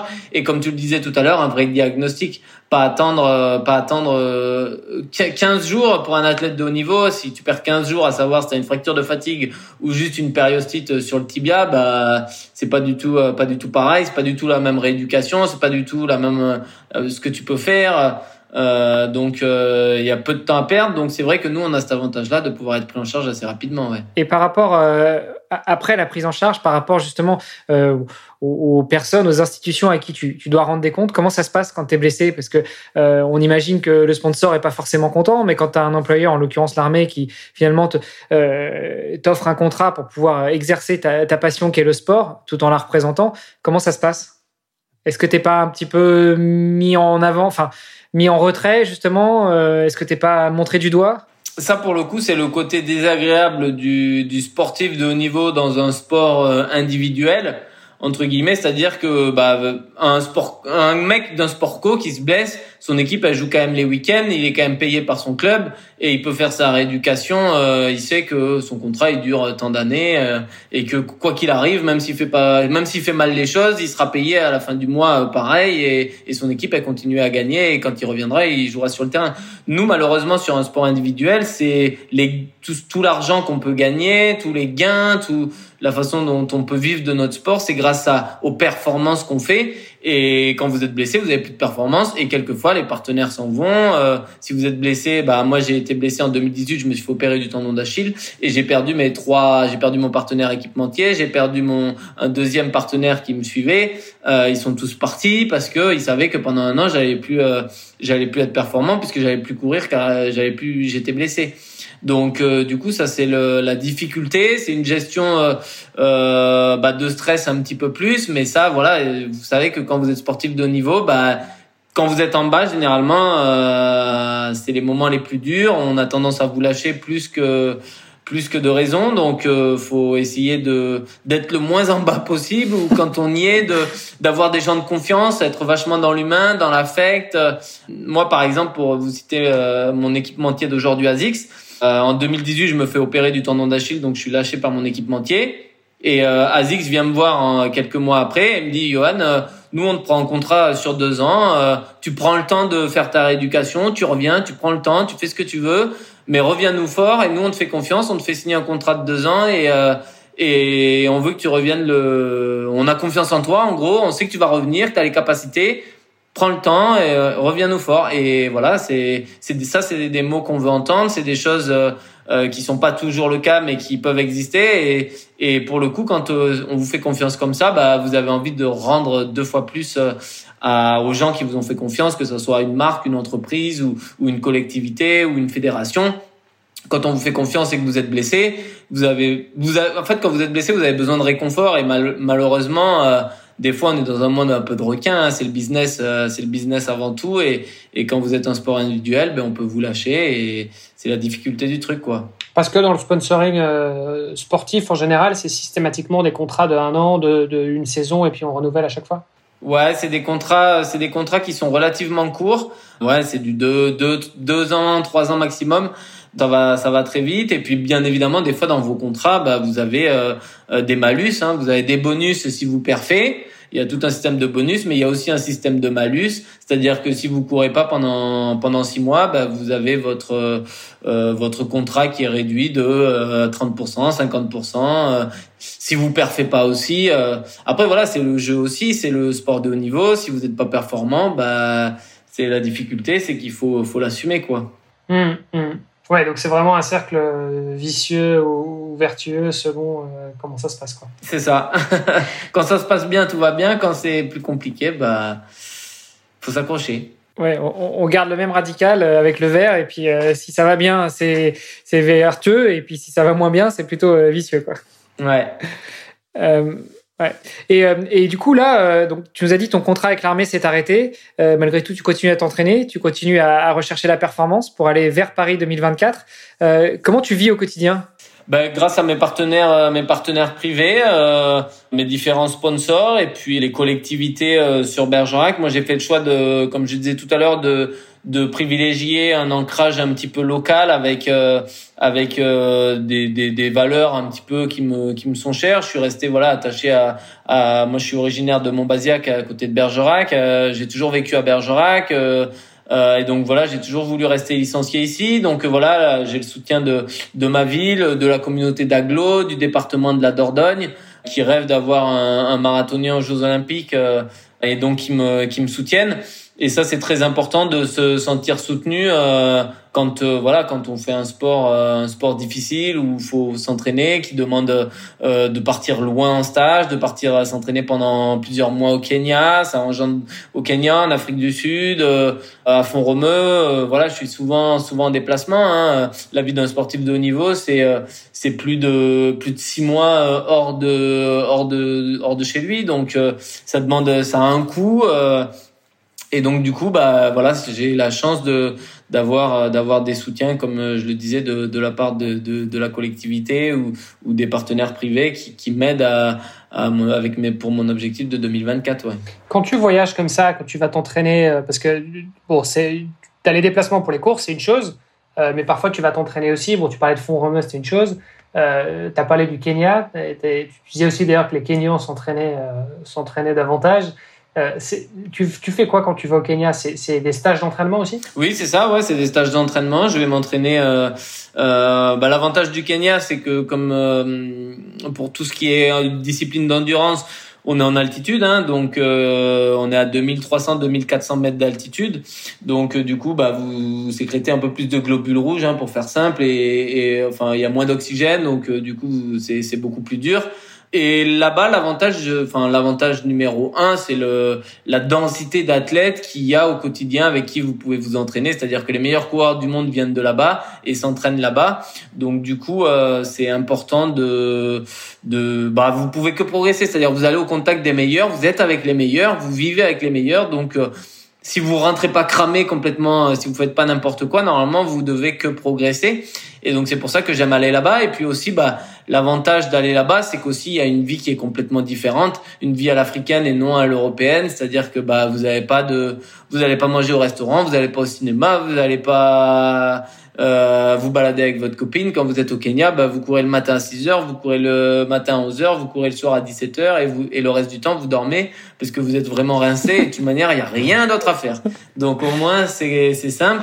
Et donc du coup, bah, c'est un peu... Euh, c'est un peu pour ça que nous, coureurs, on va là-bas. C'est pour euh, se confronter aussi à, à cette difficulté-là de s'entraîner avec les meilleurs, de même niveau nourriture. Hein, euh, voilà, niveau nourriture, euh, quand vous mangez aussi, bah vous mangez pas les produits transformés comme on a en Europe. c'est beaucoup plus sain. c'est des trucs simples. Donc euh, vous revenez normalement un stage au Kenya, euh, c'est dur, c'est dur dans la tête, c'est dur de prendre des roustes tous les jours à l'entraînement parce que vous faites ramasser. Hein. Faut pas se mentir quand vous arrivez à 2400 mètres d'altitude face à des mecs qui qui y sont nés et qui y vivent, bah ils vous défoncent la gueule euh, à chaque entraînement. Donc bah et là pour le coup faut faire vraiment preuve d'humilité. Hein. Moi premier fartlek que j'ai fait là-bas, à un moment donné je lève la tête et je vois une fille devant moi, une nana. Et euh, je me suis dit putain mais c'est pas possible. T'es, t'es, j'ai été dans les meilleurs Français, euh, je suis dans les meilleurs Européens et tu te fais, euh, tu te fais laver par une fille sur un fartlek. Donc bon, quand j'ai vu ça, je me suis dit faut quand même que j'accélère. Donc j'ai réussi à la doubler. Mais euh, malgré tout, ouais, c'est des souvenirs qui restent. Hein. C'est des trucs, tu te dis putain. Puis après, il t'a fallu trois jours pour récupérer?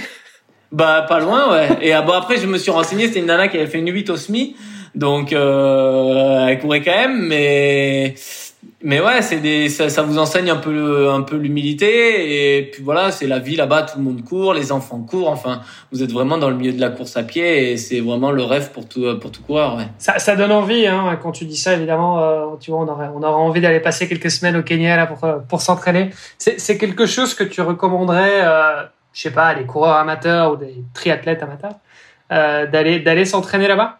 Non, mais pour l'aventure, comme je le disais, euh, bah, l'aventure humaine, elle est merveilleuse parce que voilà, vous arrivez sur un continent euh, africain euh, qui est complètement différent, avec une culture différente, et, et quand vous, vous allez arriver là-bas, bah il y a rien, c'est-à-dire que le, le, mec que vous voyez à la télé, euh, Eliud Kipchoge, euh, le meilleur marathonien du monde, euh, machin, bah vous le croisez sur le stade en même temps que vous, il fait ses 400 avec son groupe d'entraînement, vous pouvez aller lui parler, vous pouvez presque euh, s'entraîner avec lui. C'est c'est c'est ça qui est merveilleux là-bas, c'est que même les champions sont sont font preuve d'une immense humilité. Ils vivent dans des cases avec leur avec leur avec leur leur coéquipier et leur sparring. Euh, et puis voilà, comme je disais, après, bah, c'est c'est 6 heures du matin, tout le monde court, vous sortez dehors, bah, vous avez des groupes d'entraînement qui passent, mais des groupes de, de 20, 30 coureurs qui passent, vous le loupez, bah, vous prenez le suivant, il y a un groupe 5 euh, minutes après qui va repasser avec 30 euh, coureurs, et puis vous y allez et vous courez. Et quelque part, en plus, euh, ce sont des gens qui sont un peu... Qui courent, voilà, tout à l'heure on parlait des watts, on parlait de la fréquence cardiaque, on parlait de l'entraînement, on parlait de tout ça. Et nous, euh, c'est plutôt européen, scientifique, les data, les analyses, les machins. Et eux, euh, qui sont les meilleurs mondiaux, euh, ils ont une montre chrono et ils courent avec une montre chrono et, et des chaussures sans carbone, machin, truc, et, ils cavalent plus vite que nous et, et ils se prennent pas la tête sur plein de points. Ce sont des gens qui fonctionnent un peu au feeling. Les entraînements, c'est un peu c'est un peu souvent la même chose. C'est pas très imagé, c'est pas, mais c'est efficace et, et c'est comme ça qu'ils sont bons et, et les athlètes kenyans sont, sont des exemples là-dessus. Euh, pour moi, voilà, ils se prennent pas la tête, ils sont simples, ils font preuve de beaucoup d'humilité et ils s'entraînent dur, très dur. Et euh, donc c'est pour ça que j'aime aller là-bas pour m'en inspirer. Et je vous dis, enfin l'aventure humaine est, est, merveilleuse parce que voilà vous allez courir avec des enfants il y a enfin tout le monde court donc tout le monde va vous suivre à un moment donné et puis c'est ça qui est beau ouais. on, essaie d'imaginer un peu le, le, le truc effectivement de il y a tout le monde qui court enfin quand tu vas là-bas, tu vas où en fait exactement? C'est dans quel coin euh, du pays déjà? En fait, le Kenya, c'est une piste. C'est une piste et, tout le monde tourne autour C'est une piste à ciel ouvert, ouais, c'est ça. Au Kenya, moi, je vais à, à Iten, donc c'est un village, euh, c'est un village à côté de Eldoret. Donc il y a la capitale Nairobi, vous faites un vol Paris-Nairobi, après vous prenez un vol euh, intérieur entre Nairobi et Eldoret, et, Iten c'est un petit village d'altitude à, à une heure de Eldoret. Et c'est là où s'entraîne. Il y a plusieurs camps d'entraînement et plusieurs centres d'entraînement euh, au Kenya, mais Iten est le plus réputé. C'est là où on a pu voir euh, les différents reportages bah, sur Eliud Kipchoge, sur Bob Tari ou les choses comme ça. Euh, tous les meilleurs athlètes européens vont là-bas. Maintenant, il y a des centres fait par des Européens pour avoir un peu plus de confort. Hein. Après confort, je m'entends, hein, c'est vous avez une connexion réseau à peu près euh, d'internet qui fonctionne à peu près et vous avez de l'eau chaude. Hein, c'est ça s'arrête, euh, ça s'arrête là. Il y a, y, a, y a, pas plus. Hein. Hmm. Euh, il y a pas de, pas de jacuzzi, pas de lit 4 étoiles, pas de. C'est, ça reste, ça reste assez sommaire. Ok, donc quand tu vas dans Iten par exemple, c'est, c'est quoi? C'est une petite ville et voilà. Ah, il y a, ouais, il doit y avoir 1000, je sais pas, 1000 ou 2000 habitants, mais il y a 2000 coureurs. Ah ouais, donc c'est un village alors. ouais, c'est vraiment un village. C'est vraiment un village. Euh, il y a il y a 20 ans de ça, c'était vraiment le village où ils avaient jamais vu euh, de de Muzungu. Hein, ils appellent ça les les blancs, c'est des Muzungu. Et, et depuis, bah euh, la, la, la, course à pied, l'économie de la course à pied a fait que bah, des Européens se sont installés, ont monté des camps d'entraînement. Donc aujourd'hui, il est plus facile pour des Européens de, de pouvoir s'entraîner là-bas. Et, euh, et c'est des moments, euh, ouais, c'est c'est euh, puis c'est magnifique parce que c'est la vallée du Rift. Donc euh, vous avez une vue immense sur toute la vallée, sur la corne, enfin sur l'Afrique là, sur la vallée. Et euh, ouais, c'est. Puis voilà, je vous dis, vous courez sur la piste en terre rouge, ça reste assez mythique. Non, c'est des moments qui restent gravés, euh, qui restent gravés à jamais, ouais. Tu dis tout le monde court, c'est là à parce que c'est le c'est le petit bled justement qui est réputé pour. Mais euh, c'est pareil aussi dans le reste du pays. Enfin, euh, partout, c'est un truc. Euh, Je pense que j'en discutais avec avec le sélectionneur de l'équipe de France qui a entraîné des athlètes kenyans et qui m'avait dit que un jour ou l'autre, tous les athlètes kenyans, enfin tous les tous les Kenyans se sont mis à courir ou ont essayé de courir pour essayer de perfer parce que c'est pour eux un moyen de s'en sortir. C'est-à-dire que la course à pied c'est le sport numéro un. Là-bas, voilà le, le le salaire moyen, il est à, à peine 90 euros euh, de mémoire, je crois. Donc, euh, bah, ils se disent pour s'en sortir, euh, nous, bah, nous, pour s'en sortir en France, on va dire, bah, fais des études, euh, machin. Il y a toujours moyen de s'en sortir et tout ça. En Afrique, c'est un peu différent, surtout quand on vient des petits villages.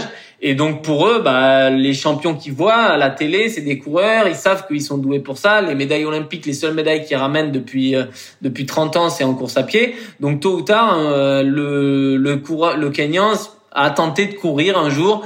Euh, mais voilà, tout le monde n'a pas les capacités de, de, courir en 28 ou 27 minutes au 10 000.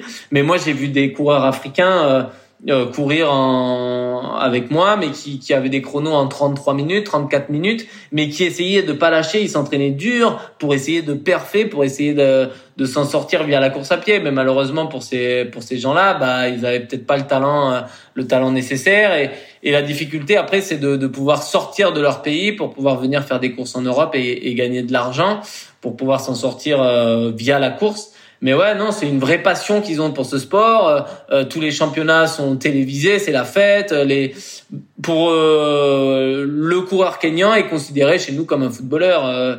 un coureur kenyan médaille olympique, c'est notre Kylian Mbappé. C'est c'est c'est la même notoriété. c'est c'est un truc de fou quoi.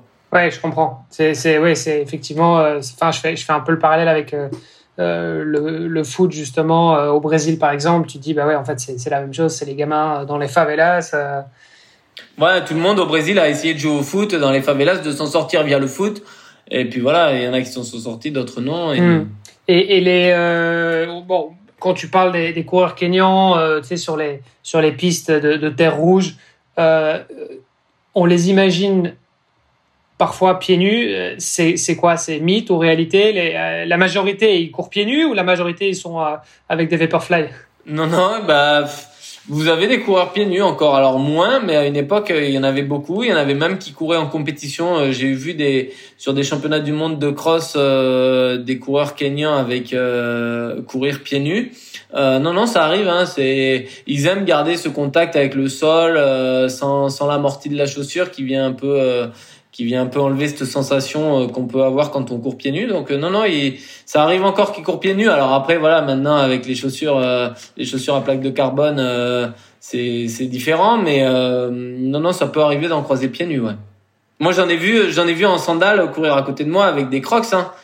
Bon après voilà, il s'entraînait pas mais c'est-à-dire le mec il débauchait enfin c'était un enfant qui rentrait de l'école et pour faire les deux kilomètres qui le séparaient de, de sa ferme, bah, il courait avec des crocs et il m'a suivi pendant deux kilomètres. Ouais, ça c'est marrant aussi, c'est euh, c'est dire qu'en fait là-bas c'est un, en fait le... c'est un moyen de locomotion. C'est ça, c'est un moyen de locomotion plutôt que de prendre le vélo ou le tram ou le, le métro ou j'en sais rien.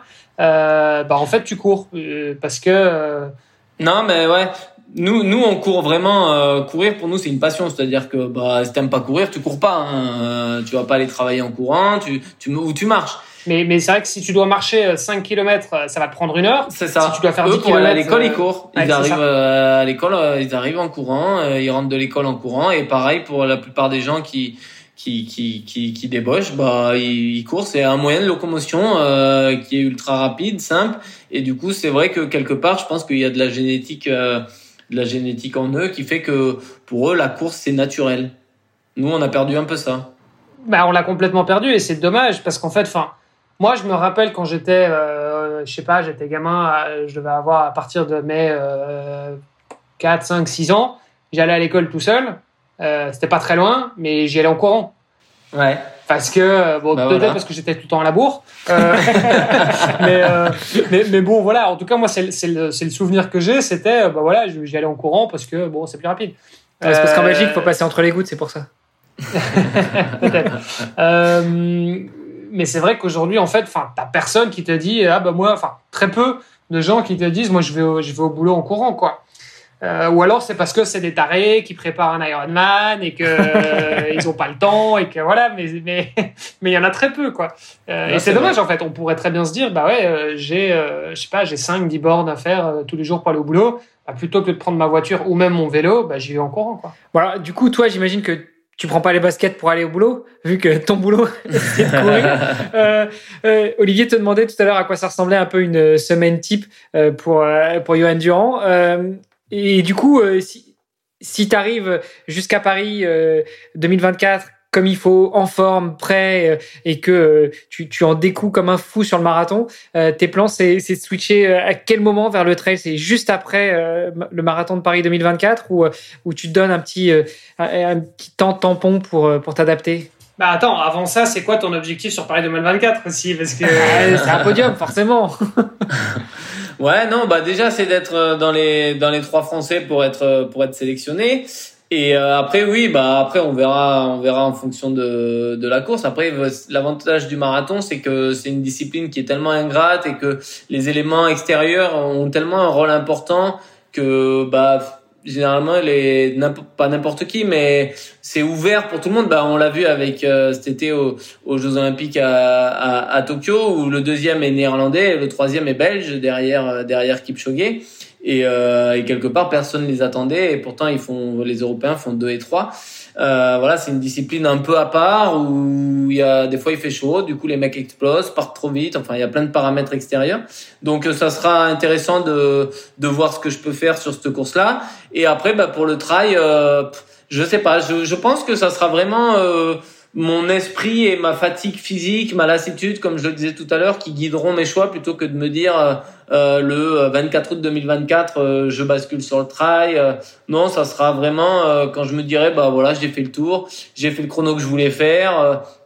voilà, je me, maintenant je me blesse assez régulièrement parce que je cours trop sur la route, j'ai des tendinites à répétition, machin, et je, je me dirais, bah voilà, allez, on va, va, va courir dans la nature, on va sur des sols souples. Euh, je pense que c'est plus euh, quand euh, voilà quand l'esprit le décidera plutôt que définir une date à l'avance. Alors euh, tu parlais justement de 2024 et de la sélection. Euh, on peut revenir un peu là-dessus. Alors pour la petite histoire, dans, dans la famille de mon épouse, il y a une personne qui essayait de se qualifier pour le marathon olympique de Tokyo, qui a pas pu parce que bah, voilà, elle n'a pas pu prendre certains départs et donc elle n'a pas pu se qualifier. pour les hommes, c'est quoi les, les, les conditions pour l'instant qui sont connues pour se qualifier, pour faire partie des trois Français? Et puis ça commence quand?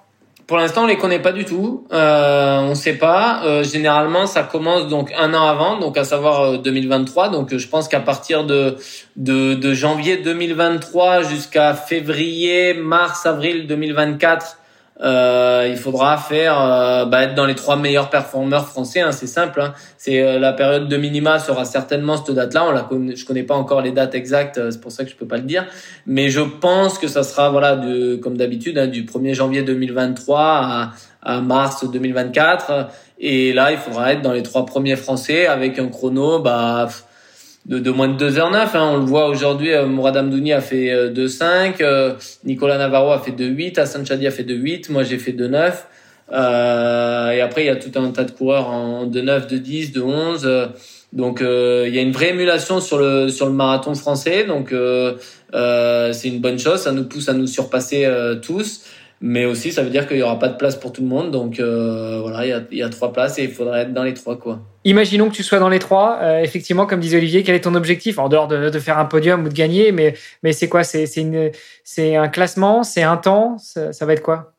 Non ça va être plus le classement que le temps parce qu'on connaît pas encore le parcours mais euh, on connaît pas le parcours on connaît pas l'horaire euh, on connaît pas ces choses-là qui seront qui peuvent être primordiales sur le sur le marathon. Mais ouais non ça va être le classement hein le classement, on l'a vu, euh, euh, Nicolas Navarro a fait 12 euh, cette année à Tokyo. Comme je disais tout à l'heure, des, des Européens ont fait des belles perfs à Tokyo au JO l'année dernière en faisant des top 10. Donc oui, clairement, faut voir, faudra voir mon axe de progression d'ici là. Mais si j'arrive à courir sur 2h08, un top 10, c'est tout à fait envisageable. Ouais. ouais Est-ce que du coup c'est plus plus difficile de faire du top 10 euh, aux mondiaux qu'en Europe, parce qu'en Europe, en général, les Kenyans sont pas là, mais aux mondiaux, il, y a, tout le monde.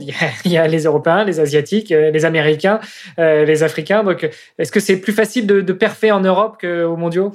Ouais, c'est plus facile parce que, comme je disais, on a un sport dominé quand même par le par l'Afrique de l'Est avec l'Éthiopie, le Kenya, l'Ouganda euh, l'Érythrée, euh, ces quatre pays-là sont quand même euh, sont quand même très forts. Sur le marathon, les Asiatiques sont pas mal, quelques Américains également. Euh, après, pour le coup, au niveau européen, on est vraiment pas mal. Hein. on a beaucoup de coureurs en plus naturalisés, bah, des coureurs d'Afrique qui sont qui sont qui sont naturalisés. Euh, donc comme je l'ai dit tout à l'heure, voilà, je crois que euh, sur les, les 16 premiers au, au, JO, je crois il y a, il y a 7 Européens dans les 16 premiers, donc euh, ça vous classe le niveau euh, européen. Donc les championnats d'Europe de cet été seront très relevés. Donc non, ouais, bien évidemment c'est plus facile des Europes, mais malgré tout, faut pas, faut pas penser que c'est c'est c'est non plus une, une partie de plaisir, hein, c'est pas le cas. Bon, et puis au pire, euh, si euh, pour Paris 2024, pour le marathon olympique, euh, tu venais pas, tu venais à ne pas être sélectionné, il reste le marathon pour tous. Où là, normalement, tout le monde est censé pouvoir prendre le départ. J'imagine que toi, on pourra pas t'empêcher de le prendre. Non, ouais. Alors, ça va être différent. Il y a des dossards à gagner. Hein. Tout le monde pourra pas y participer. il faut gagner des dossards pour pouvoir participer au marathon pour tous. Mais ça va être un bel événement sympa puisque c'est la première fois qu'un marathon, enfin que des des, des, des coureurs euh, non enfin non professionnels ou non sélectionnés pour les Jeux Olympiques pourront participer à une épreuve des Jeux Olympiques, à savoir la même distance, la même parcours. Alors ça sera pas le, sur les mêmes euh, sur les mêmes pas la même heure évidemment. C'est pas la même heure, mais euh, ils pourront te, pourront comparer leur temps avec avec les premiers, avec les meilleurs. Donc c'est bien que que Paris ait fait ça, soit la première ville à le faire. Ça va être ouais, ça va être ça va être sympa et et ça met de nouveau une nouvelle fois un peu en lumière le marathon.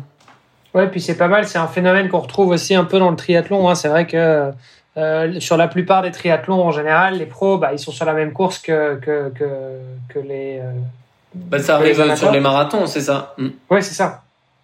Mais euh, mais c'est quelque chose qui est vraiment spécifique au long, effectivement, que tu retrouverais pas dans d'autres dans d'autres sports justement. Enfin, tu vois mal te, positionner sur un, sur un 400 mètres euh, euh, sur, la, sur la même ligne de départ. il y aura un peu fou, je euh, pense. Hein. Ouais, mais, mais, mais du coup, effectivement, c'est cool parce que ça, bah, je trouve que ça, ça permet quand même de, de, de, créer un peu de proximité finalement avec, tu vois, entre, entre les pros et, le, et, le, et les amateurs. Quoi. Ouais, c'est ça, ouais, ça, bah, c'est un peu l'esprit, l'esprit de la route, l'esprit du marathon. C'est pour ça que, que je suis monté aussi sur le, sur le marathon. C'est ce côté populaire où, comme on l'a dit, hein, c'est-à-dire que un coureur en, en 3 heures bah, va prendre la ligne de départ, euh, va prendre le même départ que Kenenisa Bekele au marathon de Paris. Euh, il va être euh, euh, quatre lignes derrière, mais il va partir en même temps que qu'un mec qui a fait double double champion olympique et qui va courir en 2-4 et, lui il va courir en 3 heures. Et ça c'est la beauté de, de du marathon et de et des épreuves sur route en général. Euh, ce côté populaire, ce côté festif, euh, ce côté où où bah été été avec 50 000 coureurs et euh, bah peu enfin on nous demande souvent notre classement et c'est vrai que sur marathon tout le monde a une référence parce que voilà euh, on a tous un oncle qui a couru un marathon. Combien t'as moi c'est combien de fois on m'a demandé t'as déjà fait quand j'avais pas fait de marathon que je disais que je faisais de la course? La question c'est et tu fais combien au marathon? Alors que je faisais du 5000, j'avais fait euh, euh, champion de France du 5000, j'avais terminé quatrième au championnat d'Europe du 5000. Mais euh, dans l'esprit des gens, ah ouais, mais t'as déjà fait un marathon Ah mais je te, je te rassure, c'est la même chose en triathlon. Hein. Ouais. Et si t'es triathlète, on te dit ah d'accord. Et, euh, et du coup, euh, t'as fait combien d'Ironman quoi Ouais, c'est ça. non non mais euh, je fais du triathlon. Ah, ah mais t'es triathlète, t'as pas fait d'Ironman. ouais, c'est un peu, bah c'était ça, c'était un peu ça. Hein. Et du coup, c'est vrai que quelque part il y a dans pour les non initiés euh, il y a, y a l'esprit comme ça où nous c'est le marathon vous c'est l'Ironman ce sont des distances qui marquent qui ont qui marquent les gens qui marquent les esprits. Et du coup bah on est obligé d'y aller un jour quoi parce que sinon on, a raté notre carrière c'est marrant parce que sur sur un autre podcast que je produis et justement l'épisode est sorti aujourd'hui au jour où on enregistre on a parlé avec mon compère euh, de la banalisation de ces distances longues, que ce soit le marathon sur la course à pied ou l'Ironman sur le triathlon. Euh, et, je me rappelais une anecdote, c'est qu'il y a, y, y a 20 ans, moi quand j'ai commencé un peu le, triathlon, euh, déjà tu disais que tu étais marathonien, on disait ah ouais des marathons, mais de quelle distance? Maintenant, ça se fait plus. C'est quand même tellement banalisé la, longue distance qu'on te le demande plus. ouais, ouais, la, la, distance, ouais, ils le savent, c'est 42 et des, des bananes. Il y a un point qu'on n'a pas abordé du tout aujourd'hui, c'est euh, l'alimentation. Euh, comment est-ce qu'on s'alimente quand on court euh, un marathon en 2h09, donc à 19 km heure? Comment on s'alimente et comment on, on, prépare son alimentation? Comment on gère sa préparation, son entraînement avec l'alimentation Alors ça, c'est la difficulté que j'ai. Enfin, la difficulté, c'était aussi le côté excitant du challenge quand je suis monté sur marathon, c'est-à-dire que quand tu fais du, tu viens de la piste, que tu fais du 1500, du 5000 ou même du cross l'hiver, bah tu te préoccupes pas de savoir ce que tu vas manger euh, dans la semaine, tu te préoccupes pas de ce que tu peux manger dans la prépa et tu te préoccupes pas de savoir comment tu vas tu vas t'alimenter sur la sur la course. Euh, sur le marathon, il est essentiel de bah, d'anticiper en amont euh, ses, ses, ses, ses, besoins glucidiques euh, euh, via les féculents pour essayer de d'emmagasiner un maximum de glucides avant l'effort, avant le marathon, pour pouvoir avoir suffisamment de carburant le jour du marathon. Mais pas trop non plus. Mais pas trop non plus. Ça va être pareil dans la préparation ou, quand vous allez taper des, des sorties longues à, à, à 25, 30, 35 km. Il faudra bien évidemment recharger en protéines, recharger en féculents, euh, recharger l'hydratation, bien boire, euh, s'alimenter pendant pendant pendant l'effort, euh, être capable de prendre des gels pendant les efforts, des choses comme ça. Donc tout ça, ce sont des choses qu'il faut qu'il faut travailler à l'entraînement qu'il faut mettre en place à l'entraînement, savoir euh, euh, combien de gel je dois prendre euh, pendant ma sortie, mes sorties d'entraînement, combien je vais en prendre le jour du marathon, comment je vais m'alimenter, est-ce que mon organisme va supporter les gels liquides ou vaut mieux que je prenne des pâtes de fruits, est-ce qu'il vaut mieux que je prenne du solide, du liquide, enfin il y a plein de paramètres que, qui entrent en compte pour le marathon et qu'on a que j'avais pas sur la piste. Euh, moi, le jour du marathon, bah, je bois. Je bois tous les 5 km une boisson euh, glucidique, donc du, des boissons euh, isotoniques d'effort euh, qu'on peut trouver, qu'on trouve en magasin de sport. Attends, parce que du coup, ces boissons-là, toi, tu, sur un marathon, tu, tu pars pas avec tes petites gourdes aussi? Non. Toi, tu Alors nous, ce l'élite, on a, on a, on dépose nos propres ravitaillements sur nos, sur les marathons. Euh, l'avantage de, de, par rapport au coureur en, en plus de 2h30, c'est que quand tu es considéré dans l'élite que tu fais moins de 2h20 chez les hommes, euh, tu peux déposer tes, enfin, tu déposes tes, tes ravitaillements euh, tous les 5 km sur une table. Euh, on t'attribue une table, on t'attribue un numéro, et là tu poses tes ravitaillements et tu mets ce que tu veux dedans. Alors quand tu dis tu poses tes ravitaillements, c'est tu donnes tout à l'orga et puis l'orga après. Ouais, tu donnes tout à l'orga la, veille du marathon à 18 h euh, et eux, dans la nuit, ils vont les placer euh, sur les tables euh, le, jour du marathon. Et donc là, moi, je mets des boissons isotoniques, des boissons d'effort, plus ou moins sucrées, plus ou moins diluées en fonction de, de la durée d'effort, en fonction du kilométrage. Par exemple, j'ajoute des sels minéraux à partir du 30e, du 30-35 km. Je colle des, comment on dit, des, gels énergétiques sur mes gourdes pour pour quand j'attrape mon ravitaillement, je prenne mon gel énergétique, je prenne ma boisson d'effort et euh, moi je fonctionne comme ça. Je prends deux. Normalement, si un marathon se passe bien, qu'il n'y a pas des conditions extrêmes, qu'il fait pas trop chaud euh, et tout ça, je prends un gel au 21 et un gel au 30 et normalement ça me suffit à tenir euh, mes 2h08 euh, d'effort euh, avec une alimentation avant pendant une semaine euh, riche en, en, féculents pour pour augmenter le stock de de glycogène et voilà et mes boissons sucrées tous les 5 km un gel au 21 un gel au 30 ça me suffit pour tenir la distance ça, ça te fait combien de ça te fait quoi quand en termes de, de, grammes de glucides par heure, par exemple, ça te fait, enfin, ou du coup par kilomètre plutôt? Bah, de, de tête là, je sais plus euh, parce que je, ouais, ça je je le sais plus. Euh, je sais que c'est euh, un litre et demi. Euh, je bois quasiment, j'essaye de boire un litre et demi sur les euh, sur les deux heures euh, sur les deux heures d'effort. Dans, quand c'est des températures des températures entre 12 et 18 degrés s'il fait plus chaud bah bien évidemment il faudra boire plus mais euh, voilà. Un litre et demi et tu as, euh, as 8... Euh... J'ai 7 ravitaillements, ouais, 7-8 ravitaillements, tous les 5, ouais. Ouais, c'est ça. Et donc, ce qui fait que pendant un moment, tu cours avec euh, la gourde? Euh... Ouais, alors voilà, ça c'est pareil, c'est il faut s'entraîner à l'entraînement. Euh, c'est important de, bah, vous arrivez à votre ravito, c'est pas boire euh, deux gorgées cul sec et de jeter la gourde. C'est vous prenez, vous buvez, vous vous laissez couler, vous gardez votre gourde, vous reprenez une deuxième euh, goulée, vous continuez à courir, vous en prenez une troisième, une quatrième, et après, bah, quand vous êtes bien hydraté, que vous avez pris le temps de de bien digérer, de de, de, de ou de bien mastiquer si c'est un gel ou si c'est un bonbon euh, un peu solide pareil. L'important c'est de prendre le temps. Voilà sur marathon on a deux heures d'effort et c'est de pas boire direct de boire les, les, les 300 millilitres euh, d'un coup sec et de, de jeter sa gourde. Vaut mieux euh, le faire en trois fois, trois quatre fois, de prendre le temps de faire descendre un peu les pulses aussi parce que quand vous allez mettre, vous allez ça va. La difficulté du ravitaillement, c'est qu'il va y avoir des bousculades parce que normalement vous êtes en peloton, sauf sur les fins de ravitaillement, mais au début vous êtes en peloton, donc c'est un peu la bousculade. Il faut prendre sa gourde, il faut, faut mettre la tête en arrière, les choses comme ça. Et du coup, vos pulses, ça vous le voyez, euh, vous le sentez, elles prennent toujours, vous prenez trois quatre pulses sur, euh, sur un ravito. Donc quand vous êtes déjà un peu euh, à la limite, il faut faire attention.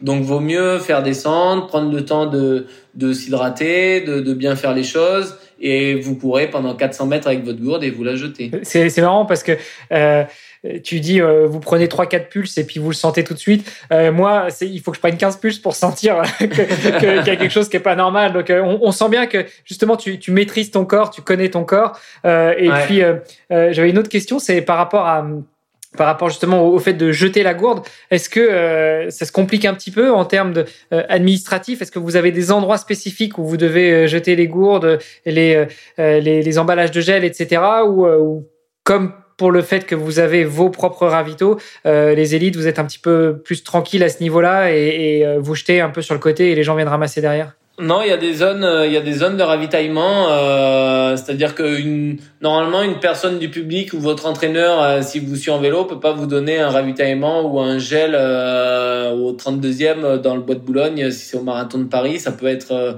ça peut être motif de, de, disqualification.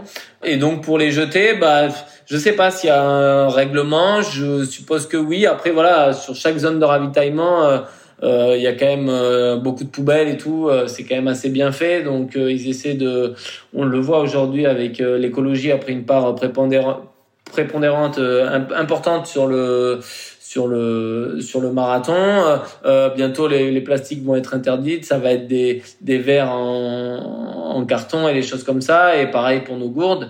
Donc ouais, c'est important de faire attention à l'écologie. On fait un sport où on émet peu de peu de gaz à effet de serre. On n'est pas un sport mécanique euh, ou autre, donc euh, il faut garder ce côté un peu euh, un peu vert de la course à pied. C'est important.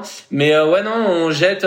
moi je sais qu'il y a des quand je bois mon truc, ma gourde et tout, il y a un truc que j'aime faire, c'est jeter ma bouteille dans une et viser une poubelle. C'est-à-dire que ça me permet de de pas de pas penser à ma course, de, de me sortir un peu de mon marathon pendant quelques secondes à essayer de viser une poubelle ou à essayer de de la jeter. Euh, voilà, vous avez des poubelles et vous essayez de jeter. C'est euh, ta petite victoire à toi en attendant. Ouais, c'est ça. Et, et franchement, c'est c'est tous les 5 kilomètres, ça vous permet de, de, de penser à autre chose pendant pendant deux secondes sur sur votre marathon. Ouais. Et en même temps, le ravito, c'est quand même un moment un peu stratégique si tu veux faire des attaques. Euh, comme tu le dis souvent euh, en avant de, de course, euh, bah, vous courez un peu en peloton. C'est vrai qu'à partir du moment où tu perdu, tu, vois, tu perds le peloton, tu as, laissé 10 mètres, parfois c'est difficile de le rattraper. Euh, et tu perds, bon, un, tu perds le côté résistance à mais même, enfin, je veux dire, mentalement, c'est parfois difficile de raccrocher. Euh, avec le groupe. Ouais, Alors que quand t'es dans le groupe, bon bah ça va déjà mieux, tu t'accroches tu, et voilà. Non, c'est la, la, difficulté ouais, du, des ravitaillements, c'est qu'on peut faire on peut faire des écarts. On le voit avec les gens qui ont du mal à prendre leur ravitaillement.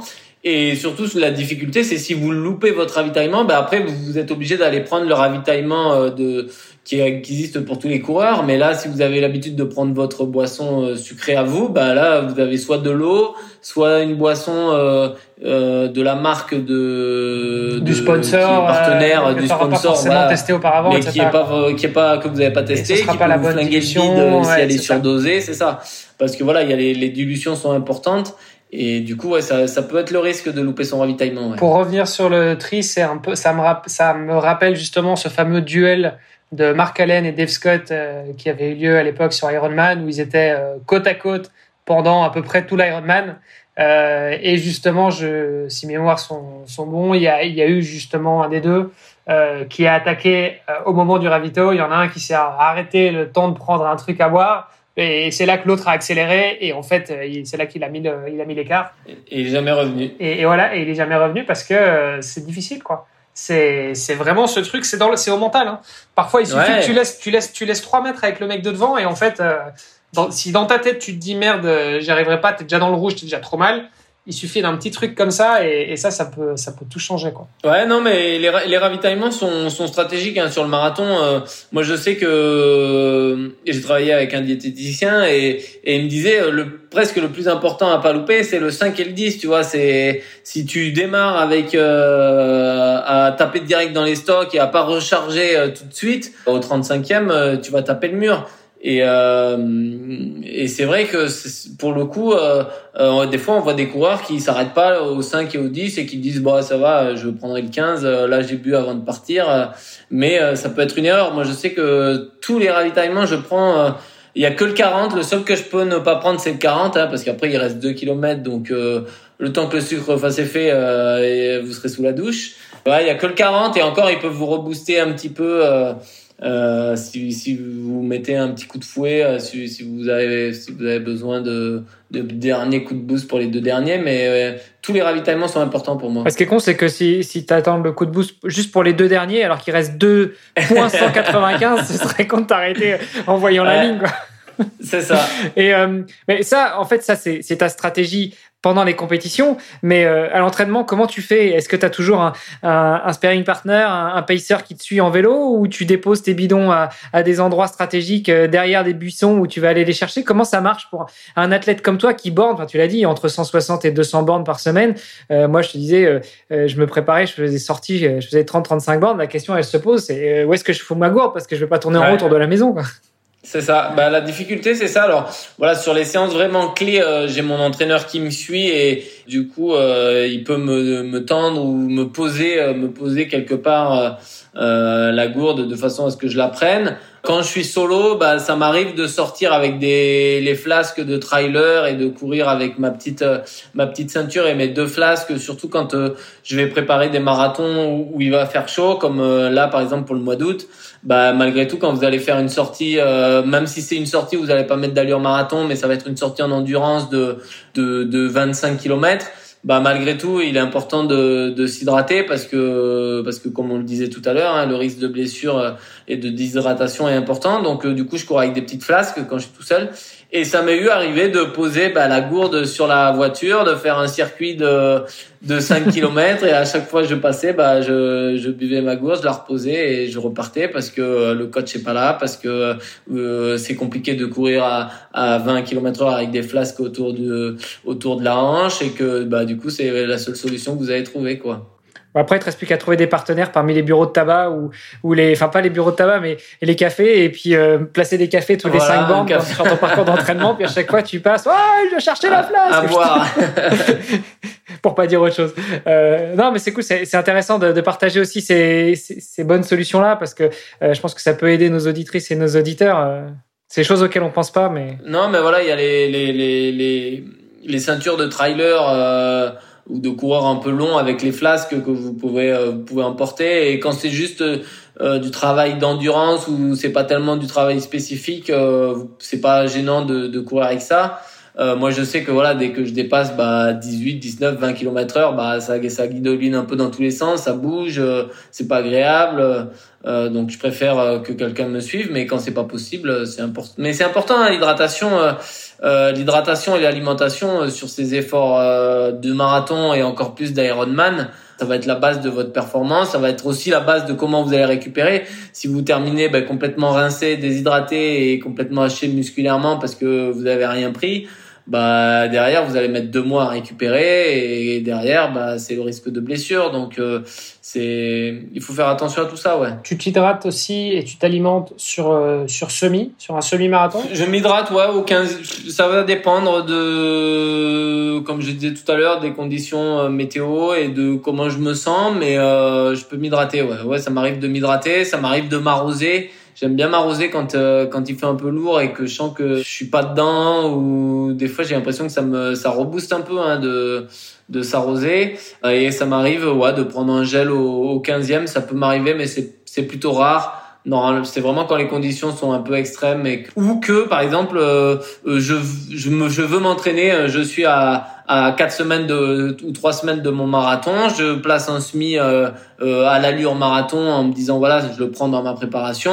Et donc dans ces cas-là qu'est-ce que je fais? J'apprends aussi à prendre des ravitaillements. Et dans ce cas-là je ça m'est eu arrivé de faire des semis où je prenais pour juste pour tendre le bras, prendre ma prendre la gourde boire un petit peu et puis la jeter, mais euh, juste histoire de m'apprendre à prendre la gourde, boire, prendre mon gel pour euh, simuler ce que je vais faire trois semaines plus tard. C'est important. C'est super intéressant ce que tu dis parce que on le répète systématiquement, c'est tester, tester, tester, entraînez-vous, faites les choses à l'entraînement et, et, que un sportif de haut niveau comme toi le redise encore, bah, je trouve que c'est vachement important et vachement rafraîchissant parce que finalement, même ceux qui ont l'habitude, même ceux dont c'est le métier, c'est ce qu'ils font, ils testent tout le temps. Et surtout, euh, ce qui est important euh, sur le long, c'est de tout tester, c'est-à-dire qu'il faut tester bah, ses chaussures, ses chaussettes, son débardeur, son short. Enfin, c'est pas le moment d'avoir des problèmes de d'échauffement, d'ampoule, de machin, parce que la veille du marathon, vous êtes euh, passé au village expo, vous avez vu une belle paire de chaussures euh, rouges, vous vous dites putain, elle va aller bien avec ma tenue, vous la mettez au dixième kilomètre, vous avez des, des, des ampoules, quoi.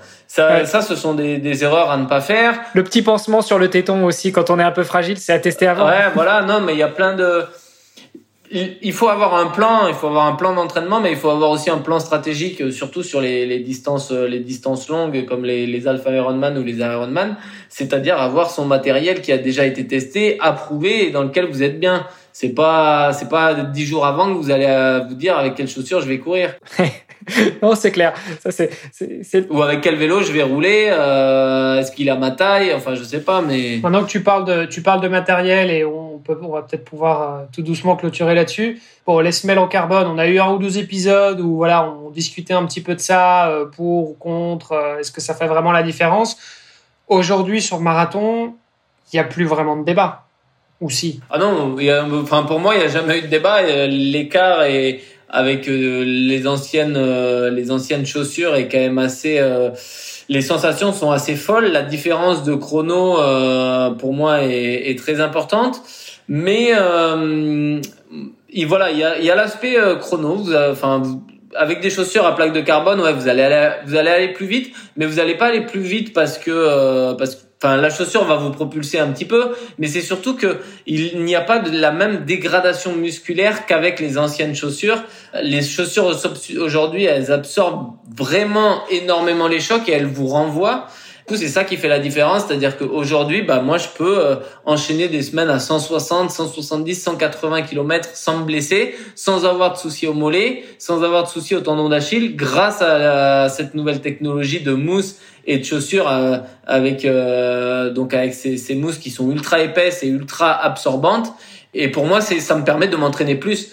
Donc du coup, bah de d'être meilleur et bien évidemment de battre mes, hmm. mes chronos aussi quoi. Il y a il y a il y a les deux volets. Il y a le côté performance où la chaussure elle va vous aider le jour J, ça c'est ça c'est une certitude. Mais aussi au quotidien, elle va elle va vous permettre de vous entraîner plus et du coup d'être plus performant. Toi, tu ne cours plus que avec des chaussures comme ça ou bien tu alternes aussi Tu as encore des chaussures euh, classiques entre guillemets? Non non, euh, les chaussures de de compétition, je les garde uniquement pour mes sorties à allure euh, spécifique marathon, donc une fois par semaine et euh, sur un certain volume. Euh, euh, par exemple, sur un volume de 180 km par semaine, je vais les utiliser 20-30 km maximum. Donc après, je garde mes chaussures classiques pour aussi garder cette qualité de pied, parce que voilà, je, je pense que dans l'avenir, on va vite s'en rendre compte, mais ces chaussures à plaque de carbone et cette mousse ultra absorbante, bah, elles ont tendance à rendre le pied un petit peu feignant, c'est-à-dire que bah, c'est plus à vous à attaquer plante de pied, à propulser, euh, parce que la plaque de carbone elle vous propulse naturellement et, et plus vous allez plier la mousse, plus vous allez avoir un impact un peu fort au sol, plus ça va vous, vous propulser. Donc euh, en gros, des gens qui n'avaient pas de pied, qui n'avaient pas de qualité de, de foulée, se sont retrouvés à pouvoir bah, parfait et à pouvoir euh, avoir avoir le même la même ressenti qu'un coureur qui était obligé bah, d'attaquer d'attaquer plante de pied et tout ça. Et c'est vrai que quelque part, le pied devient un peu feignant et donc c'est pour ça que j'aime garder mes chaussures classiques pour continuer à entraîner mon pied et pour pas m'y habituer aussi et que quand je les mets, je me dis putain ouais, la diff quoi, la diff là, piouf, ça. Pour moi, euh, je pense que sur marathon, elles m'ont permis de gagner euh, deux, deux minutes. Euh, 2 minutes 30 au marathon. Hein. J'estime j'estime à, à 3 secondes au kilo le gain, donc ça fait 120 120 secondes sur 42 km, donc 2 minutes 2 minutes de gain pour ma part.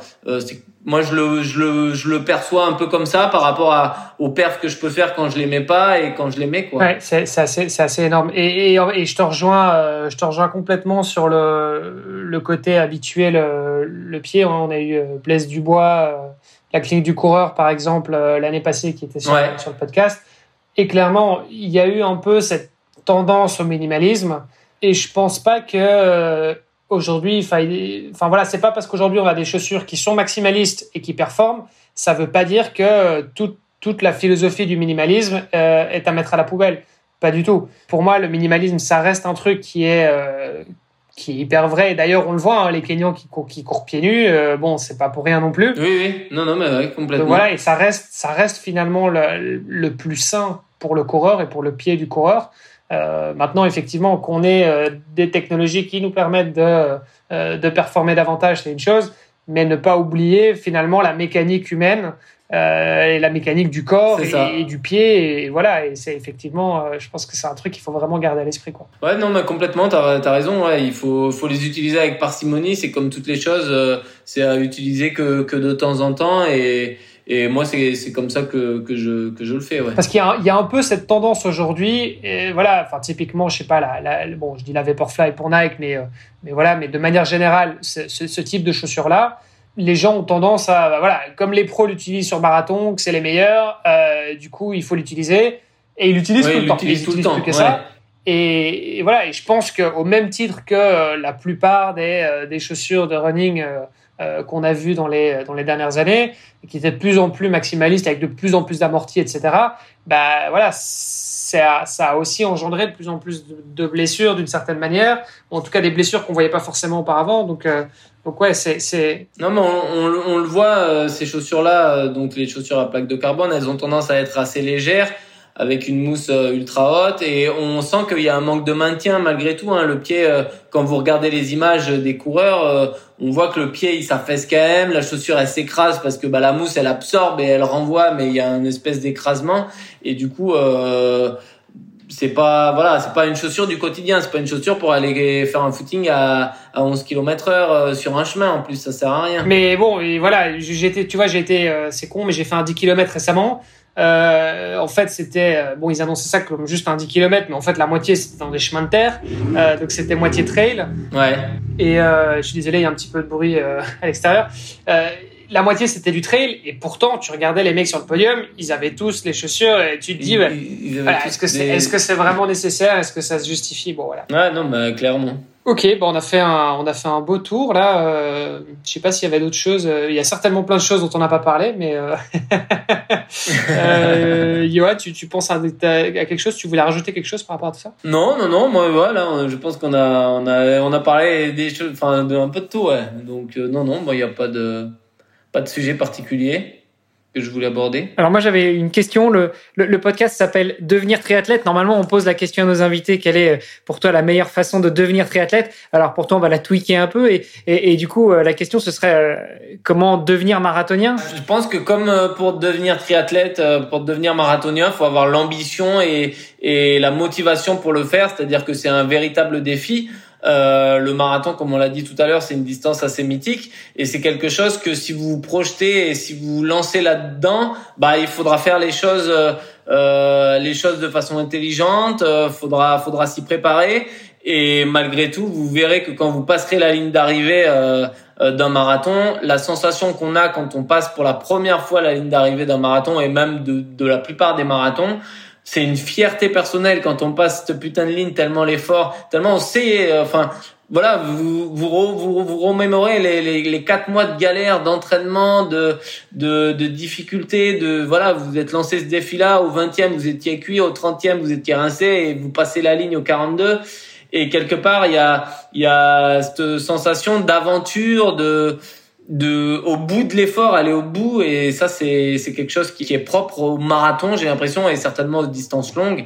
Et ça sera pareil pour le, le triathlon, c'est c'est aller au bout de votre défi, lancez-vous ce défi-là et allez au bout. Et vous verrez que c'est c'est c'est quelque chose de merveilleux. Je suis d'accord avec toi, c'est un truc qu'on retrouve à chaque fois sur les sur les longues distances. Finalement peu importe la discipline et euh, effectivement, ça t'as tellement de. Non, mais combien de personnes pleurent? J'ai jamais vu autant de personnes pleurer après Alors qu'ils sont censés être contents, les gars. Sur piste, j'ai jamais vu des mecs pleurer. Non, ah mais c'est vrai, c'est émotionnellement aussi, c'est un truc. parce que c'est euh, bon, c'est la souffrance de, de, de ta course euh, en tant que telle, parce que tu viens de faire un effort qui est quand même, qui est quand même assez impressionnant, mais aussi c'est euh, c'est tous les sacrifices que tu as fait quoi tu vois parce que tu as, la prépa derrière non, comme tu disais euh, ça. Euh, ça fait trois mois six mois un an deux ans trois ans cinq ans que tu prépares ça et donc forcément c'est un moment c'est un moment magique c'est vrai qu'il y a beaucoup de monde qui pleure à l'arrivée d'un marathon souvent les premiers sauf sauf ceux qui n'ont pas fait la, qui ont pas été aussi intelligents que toi qui ont fait la connerie de pas s'hydrater et qui finissent complètement déshydratés qui n'ont plus une larme à pleurer. Non mais plus sérieusement j'ai une dernière question pour toi Johan. Si on veut continuer à, à, te suivre, si on veut euh, échanger encore un petit peu avec toi, si on veut suivre tes prouesses, où est-ce que ça se passe? Ben sur mes réseaux sociaux, euh, donc j'ai euh, un compte Instagram, Facebook, euh, Twitter.